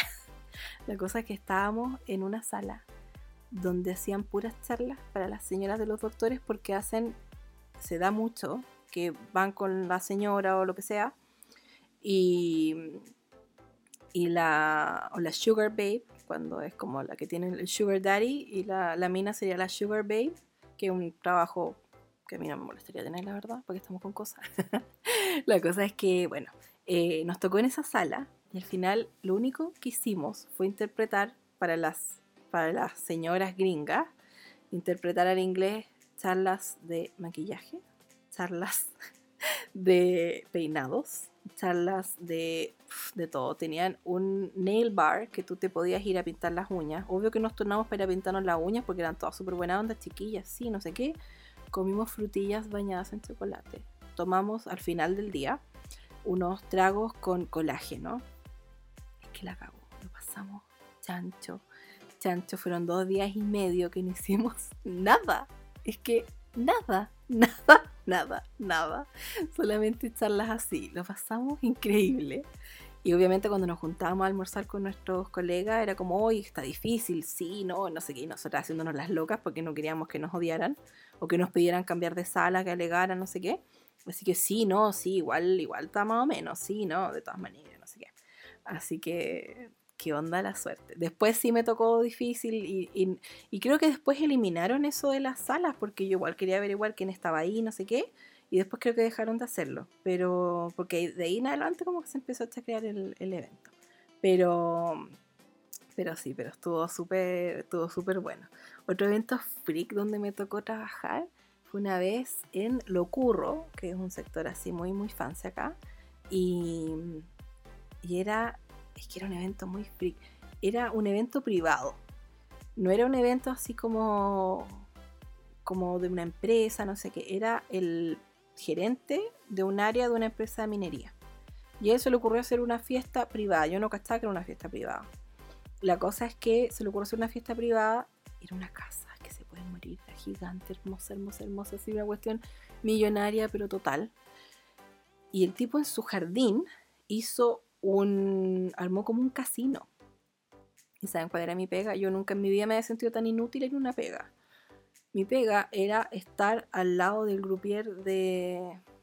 No sé si era el Blackjack o era el de la ruleta. El de la ruleta parece, una niña que está en la ruleta. Y, y, estar ahí parada en caso que alguien tenga alguna pregunta. Porque, claro, iban varios gringos a la fiesta, entonces yo tenía que estar ahí. Y fui yo con un colega. Y estuvimos hasta como unas tantas de la mañana. Nos dieron comida súper rica porque nos tomamos un break, comimos, tomamos no me acuerdo que tomé, pero creo que no tomé copete porque estaba trabajando. Em, pero invitaron a la Yolanda Sultana, esta vieja que lee la suerte, que es bien famosa acá. Quizás gente de afuera no la conoce, pero es como una medium, no sé si medium, pero es como estas típicas viejas que salen ahí como bien esotérica y todo. Te lee la, la palma de la mano, te lee las cartas. Tenían como toda una tiendita donde tú podías ir a leerte la suerte con ella. Yo no fui porque, pucha, me había encantado, pero igual como que nada que ver. Em, pero me moría ganas de ir. Así que lo divertido es que, claro, al principio es como, ya, estáis ahí parado haciendo nada, literal, nada. Lo único que hice en algún momento fue un gringo que me preguntó, oye, ¿dónde puedo sacar más fichas? Y yo le dije, ¿dónde? Por suerte sabía dónde, porque si no me muero. fue lo único, lo único que hice. Y igual de repente hablaba con la grupier y te contaba cuestiones, era entretenido. Y aparte que lo divertido es que al principio todos dignos y después estaban todos curados, pero así jugosos totales. ¡Ay, qué horrible los gallos! Así súper curados, joteándose a la, a la grupier. No, era horrible, patético. Pero estuvo muy divertido ese evento, ese evento freak.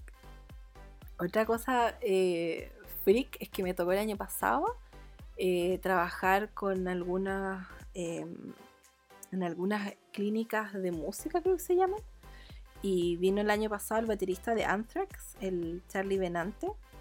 Y ahí lo conocí y habló de batería, de música. Después vino otro gallo de otro grupo, no me acuerdo cómo se llamaba, hablar de teclados y no sé qué. Y me tocó hacer muchas cosas de música. Y lo divertido es que yo no cacho casi nada, o, nada, mejor dicho.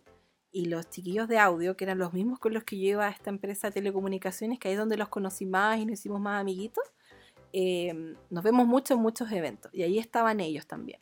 Y estos son fanáticos de la música así onda metal y toda esa donde cachan mucho de música porque tocan instrumentos. Se da mucho porque los chiquillos de audiovisual se dedican también a la música. Y, y, ellos me ayudaron, se sentaron conmigo en la cabina porque eran charlas cortas, como de una hora, entonces yo fui sola. Y se sentaban conmigo y estudiábamos juntos música y aprendí un montón. Así que eso también estuvo súper, súper entrete. Otra cosa chura que hice fue una pega que me, el dato me lo dio la Paula, que es una, es una amiguita de Instagram. Y, fue cuando vino hace unos años atrás, hace hartos años atrás, el Spencer Tunic a dar una charla. Una charla. Sí, no sé a qué vino en realidad, no fue cuando sacó esa foto en pelota todo el mundo acá, porque eso fue hace años, yo estaba en el colegio, creo. Eh, no, esto fue como no sé qué vino. Lo choro de todo esto, porque yo en realidad no le encuentro ni un brillo a lo que hace, él a mí no me gusta por lo menos. Aparte que como que esa, la idea de pensar que hay gente en pelota acostada en la calle con todas las bacterias, microbios, guacala que hay, como que... Pero eh, lo choro es que, es que la reunión fue en el Palacio Falabella, ahí en la Municipalidad de Providencia. Y en ese entonces estaba la Josefa, Josefina, ¿cómo se llama la, la alcaldesa antes? Ya no me acuerdo. Bueno, me cargaba la calle. Pero lo chévere es que nos dio un tour por la, por la municipalidad, por el Palacio Falabella, y eso es bacán. Muchas veces te toca por tu pega ir a empresas, ir a lugares, hoteles, ir a de, todas, de todos lados, y a veces te toca incluso fábricas. Es súper entretenido, a veces te toca trabajar en fábricas, capacitaciones y cosas así, que no es tan glamoroso, pero a mí me gusta porque es como el mecánica popular para niños, que me encantaba verlo, que podéis ver cómo se hacen las cosas. Y eso me encanta, me encanta, me encanta. Así que me tocó hacer un tour por ahí, por el Palacio Falabella, fue súper choro. Otra cosa freak, por ejemplo, que a veces eh, han, hecho, han hecho estas operaciones poco más en vivo en eventos de medicina, que a mí al principio era como, ah, me muero. Y ahora, para me gusta. Como que lo admito que me gusta. Eh, otras cosas choras que me han pasado, por ejemplo, eh, cuando cuando a veces la gente tiene el micrófono encendido y tú estás en la cabina, hay gente que no casta que tiene el micrófono encendido. Yo por lo general no pesco, trato de no escuchar, me saco los audífonos, no pesco.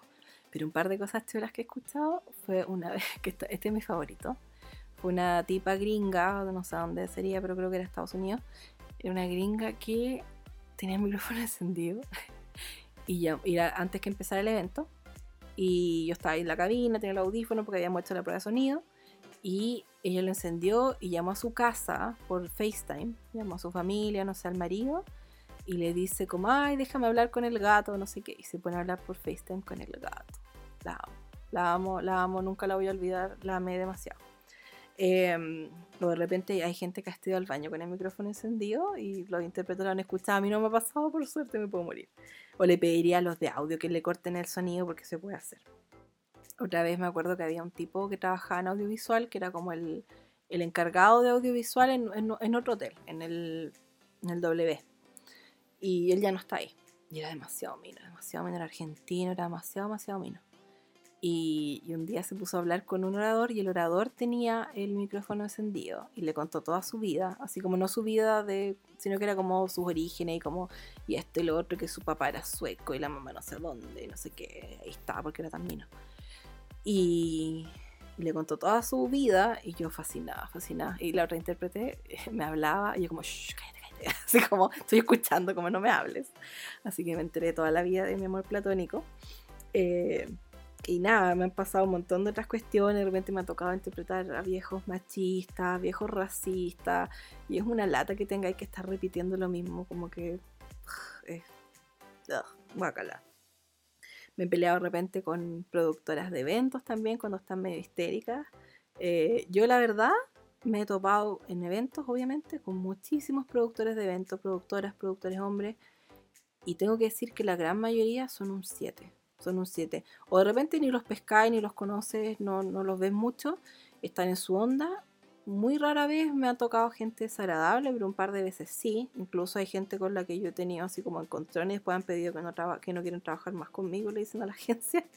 Pero nunca han sido cosas graves, cosas que, onda literal, las únicas dos veces fue una vez que le recomendé una tipa que ponga los receptores en tal lugar porque así los gringos cuando llegaran a la sala podían escuchar la interpretación porque había pasado que no habían receptores y el gringo se molestó porque no pudo escuchar y la tipa se lo tomó mal porque le estaban diciendo cómo hacer su pega, que no fue así, fue una recomendación.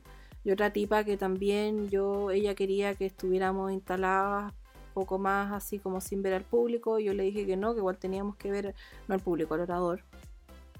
Y, y ahí se molestó también, y como que, o sea, es que ella me habló mal, y yo le respondí así como pesado igual. Pero filo, me da lo mismo. Eh, ¿Qué más? ¿Qué más? No, eventos de... Ah, también estaba en, eventos de, coaching eh, que parecen sectas, así como esos eventos como, ah, parémonos todos y bailemos y ay, no sé qué. Y como medio secta, eh, en eventos así como el... ¿Cómo se llama? Yes Man, sí señor, la película está del Jim Carrey que era como tipo secta y que todo así como, ah, se volvían locos con el gurú.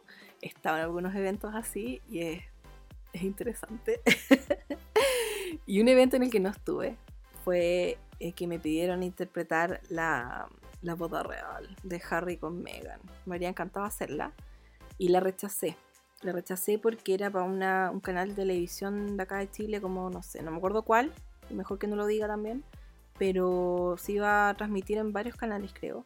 Y uno de ellos me contactó por medio de una agencia, en realidad, nos contactó por medio de una agencia para ir y y al final decidimos no ir porque querían que estuviéramos en la misma sala donde estaban otras personas comentando y no nos prometían que íbamos a tener paz y tranquilidad y silencio y que íbamos a poder escuchar bien y que todos esos requerimientos que se necesitan para hacer una pega bien. Y al final fue como, ¿sabéis que no queremos ir a dar jugo en televisión nacional? Nos van a escuchar la voz, no nos van a ver, pero igual. Eh, así que no. Y después aparte que a mí me da miedo que como era un, matrimonio y es en la iglesia, yo no cacho nada de misa ni nada, no me gustan esas cosas. Y, menos voy a cachar de eso en otro idioma. Entonces también eso me da como lata, eh, tener que estudiar eso primero que todo me da lata. Y no, así que no lo hice. Pero, pero hay muchas otras cosas que he hecho que voy a dejar para otro momento porque ya el audio, el audio, el, el podcast, el episodio va a quedar demasiado largo, va a quedar demasiado pesado. Y si queda demasiado pesado no puedo subirlo, tengo que subirlo en dos partes. Así que espero que no, que no quede tan pesado y que no tenga que subirlo en dos partes. Y voy a guardar algunos, algunas, eh, algunos tascarros y tonteras y cosas así para otro episodio. Aparte ya estoy un poquito cansada. Pero, pero eso, eso con mi, con mi pega. Es una pega entretenida, súper dinámica, es interesante. Te toca conocer a todo tipo de gente, todo tipo de lugares, de temas, de todo un poco. Yo diría que mis temas favoritos son marketing, sustentabilidad, economía me gusta harto. Eh, diseño, arquitectura, todas esas cosas me gustan mucho también. Medicina también me gusta, fíjense, a pesar de que es más complicado porque muchas veces meten a muchos doctores a dar muchas charlas cortas y obviamente ellos hablan a la velocidad de la luz de muchos remedios y cosas que no tenía idea cómo decirlo. Pero a pesar de que es exigente, aprendes harto y me gusta. Así que me han tocado un montón de cosas entretenidas. También eh, me tocó interpretar a mi ídolo eh, Mike Viking, que fue el autor de Little Book of Hugo. Que de eso les hablé en, los episodios de Hugo. Así que ahí lo pueden escuchar cómo fue esa experiencia. Eh, fue muy entretenida. Y, y, eso, eso. Voy a dejar algunas historias para otro episodio. Quizás puedo hacer después otro contándoles más o el próximo año para el Día del Trabajador les cuento que quedó mi pega el último año. Ojalá que, que, igual vuelva a interpretar pronto porque la verdad es que me gusta mucho, me encanta, me encanta lo que hago, me encanta aprender, me encanta, aunque sea algo exigente, aunque esté bajo presión, todo eso yo lo disfruto un montón. Así que, así que eso chiquillos, espero que ustedes también estén celebrando el Día del Trabajador, espero que que los que están con alto trabajo, que puedan descansar hoy día, que los que están con poco trabajo o están sin trabajo desde hace poco, que puedan encontrar algo que, los llene, que los motive y que los saque adelante, obviamente. Así que eso, chiquillos, les mando a todos muchos, muchos cariños, un abrazo virtual muy apretado, muy desinfectado. y, nada, pues que, que el próximo año estemos celebrando algo distinto a esto, ojalá, algo más positivo. Así que eso, chiquillos, muchas gracias por escucharme. La próxima semana vuelvo con episodios de favoritos, datos, libros, de todo un poco, así que van a saber muchos datitos, muchas cosillas. Y también vuelvo pronto con algún episodio nuevo sobre cuarentena, más celebraciones. Hay mucho, mucho, mucho que contar todavía. Así que eso, nos vemos en un próximo episodio. Cuídense mucho y que tengan una buena cuarentena y, y que salgamos pronto de esta. Nos vemos pronto.